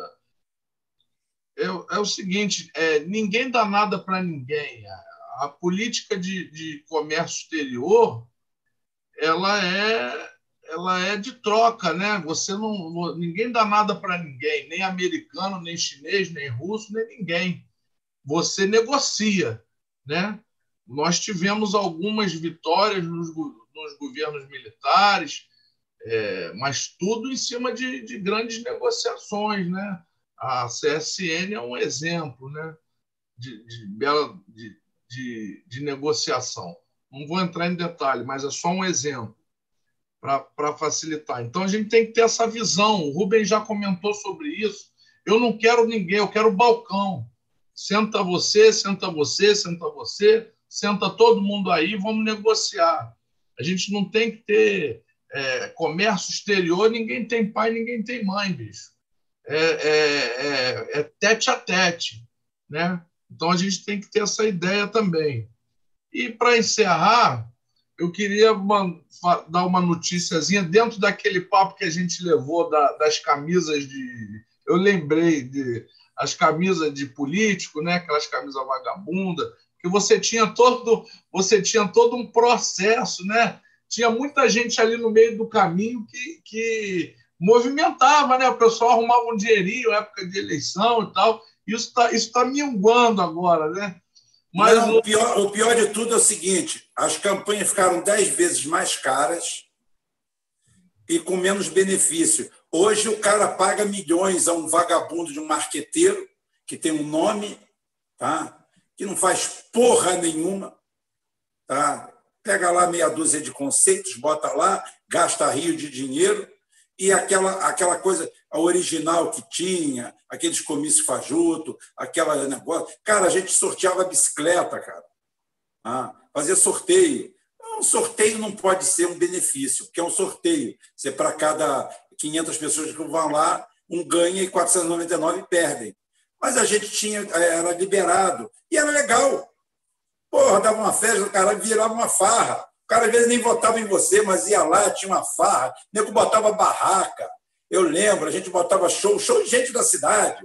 Aí é o seguinte, o nego botava duas, três barracas, vendia até três horas da manhã. Pô, não saía briga porque os, os milicianos estavam lá, não deixavam.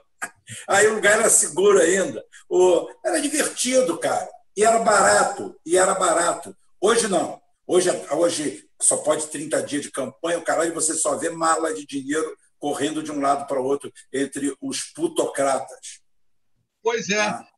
era isso que eu queria encerrar, dando uma, uma notícia aqui para o pessoal, em especial, né? Em especial vai para os nossos parceiros, amigos aí, que já participaram aqui com a gente, o, o, o Vina Guerreiro, o Bicho Solto, o Cassiano, o Fernando aqui no Rio, o Capitão Léo, né? É, pessoal que está. Exatamente. Né, essa turma que está tentando aí, está tá trabalhando muito aí para para pegar uma, uma cadeira aí de vereador no Rio, em São Paulo. É, a gente sabe que é complicado. Mas é, queria falar para vocês que nem não é complicado para todo mundo, não. Porque o, o, o pai do Rodrigo Maia, para quem não conhece, César Maia é candidato também a vereador e ele conseguiu uma verba partidária, por enquanto já está em 800 mil reais.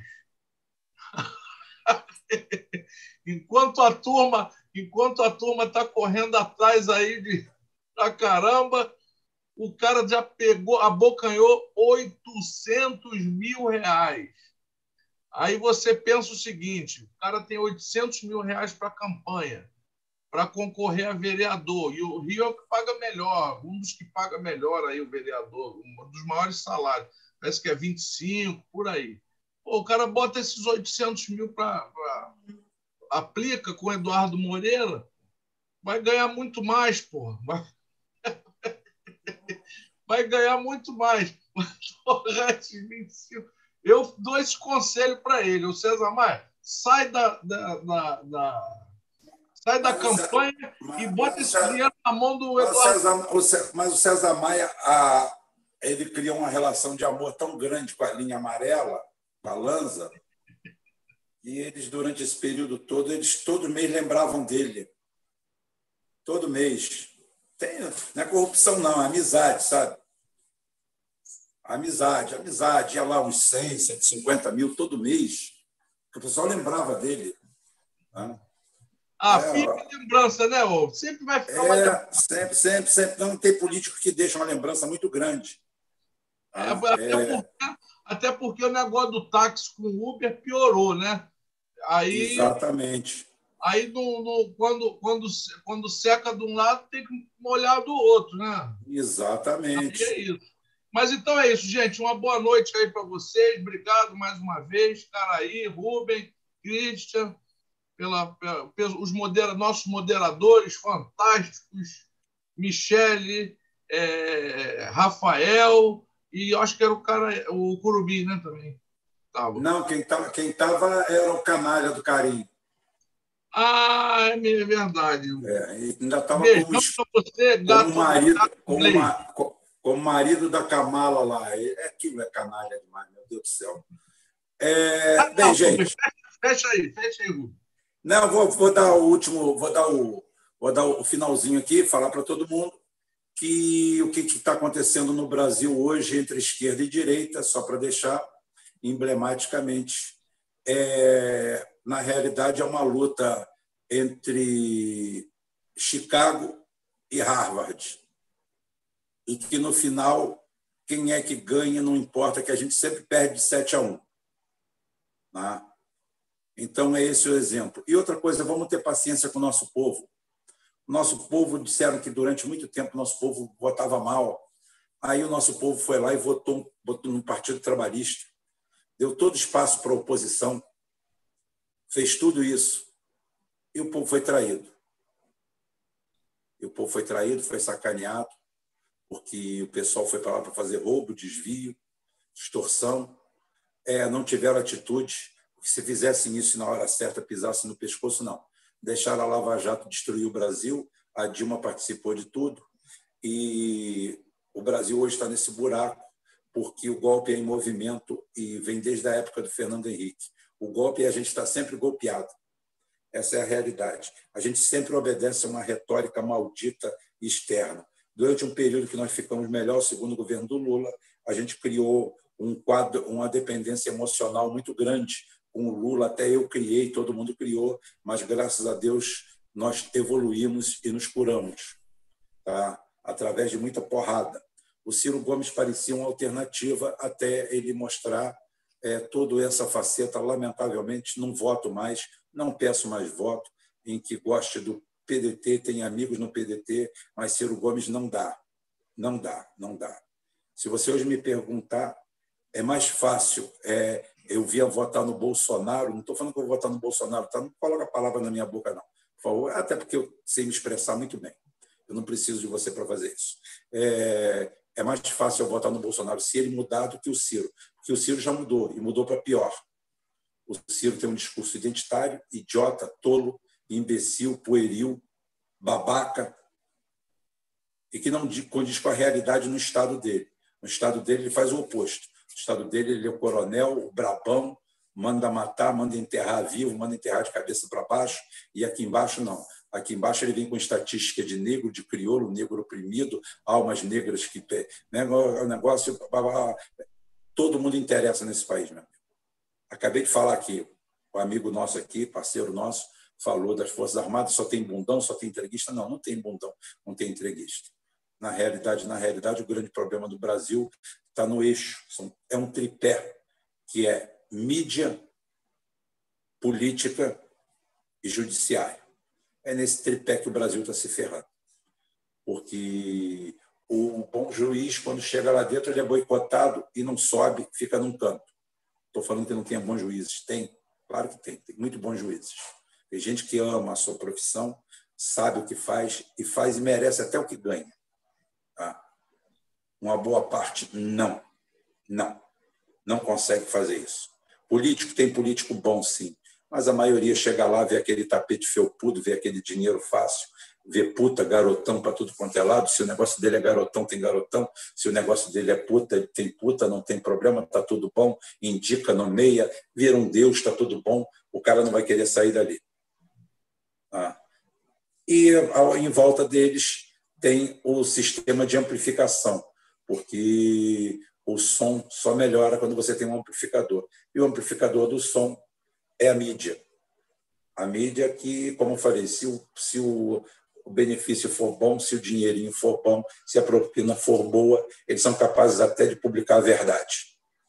Ah, então, é esse o quadro que nós temos tenhamos paciência com as pessoas. Não é você que é o dono do mundo, não é você que é o dono da verdade, seja crítico. É, não, crie, não crie ídolos de graça. Admire pessoas de carne e osso que você é capaz tanto de admirar, de elogiar, quanto de criticar. Se você não puder me criticar, você só puder me elogiar, vai ser difícil. O importante é você também me criticar. Aí as pessoas, Rubem, você não aceita crítica, não, eu não aceito ofensa. Tem gente, principalmente a esquerda brasileira, a New Left, ela aprendeu um discurso, Chico, você deve se lembrar muito bem, deve saber, que eles, eles não praticam crítica, eles praticam ofensa. Aí você vai vir me ofender, aí, bicho, você vai ver o meu lado Júnior Baiano. Você vai ver como é que eu era goleiro, como é que o goleiro sai da área para dividir bola. Fui goleiro durante muito tempo e nunca quebrei nada dente, nada, porra nenhuma, nada. Porque eu sabia sair com o joelho levantado. É assim que a gente sai. Tem gente que a gente tem que sair desse jeito. Agora, discordo de você, Rubem. Tá bom, mas discorda por quê? Use seus argumentos. Vamos conversar, vamos discutir. Você parece um idiota. Quem parece idiota é sua mãe, o seu pai, ou o vizinho que pegou sua mãe, fez você e teu pai registrou. Pô, você está me ofendendo, ué, você chegou falando bem comigo? Você chegou me chamando de idiota? Se você fizer isso perto de mim, você toma um supapo dentro da cara. Que porra é essa? Nunca ninguém falou assim, não falo assim com ninguém. É como eu falei, a terceira lei de Newton, ela é da política, ela faz parte da discussão. A física usa de abusada. Ah, ação e reação. Então é isso aí, gente. Por hoje a gente para aqui. Amanhã a gente volta à nossa programação normal, o melhor do carnaval. Sexta-feira, é, sábado, a gente deve ter um Geoforça. Deve ir finalmente o programa do Chile, para você entender o que é aquilo lá. Quem era o Paulo Guedes, quantos banheiros o Paulo Guedes limpava por dia, quantas privadas ele lavava lá no Chile, e você vai descobrir que Paulo Guedes não era merda nenhuma lá, não era bosta nenhuma lá. Como foi, nunca foi bosta nenhuma aqui, a não ser um teste de ferro. Ele e aquele outro André, André não sei onde esteves, né? Então é o seguinte, essa turma também. Aí a gente bota os pingos nos is e fala alguma coisa. Aqui a gente está sempre assim. A gente não está preso a retórica nenhuma. Aqui a gente simplesmente analisa o que está acontecendo, sem grandes paixões. Até porque aqui todo mundo é apaixonado é pela Michelle, os 30. Né, Michelle? Tchau. Gente, beijinho, fui.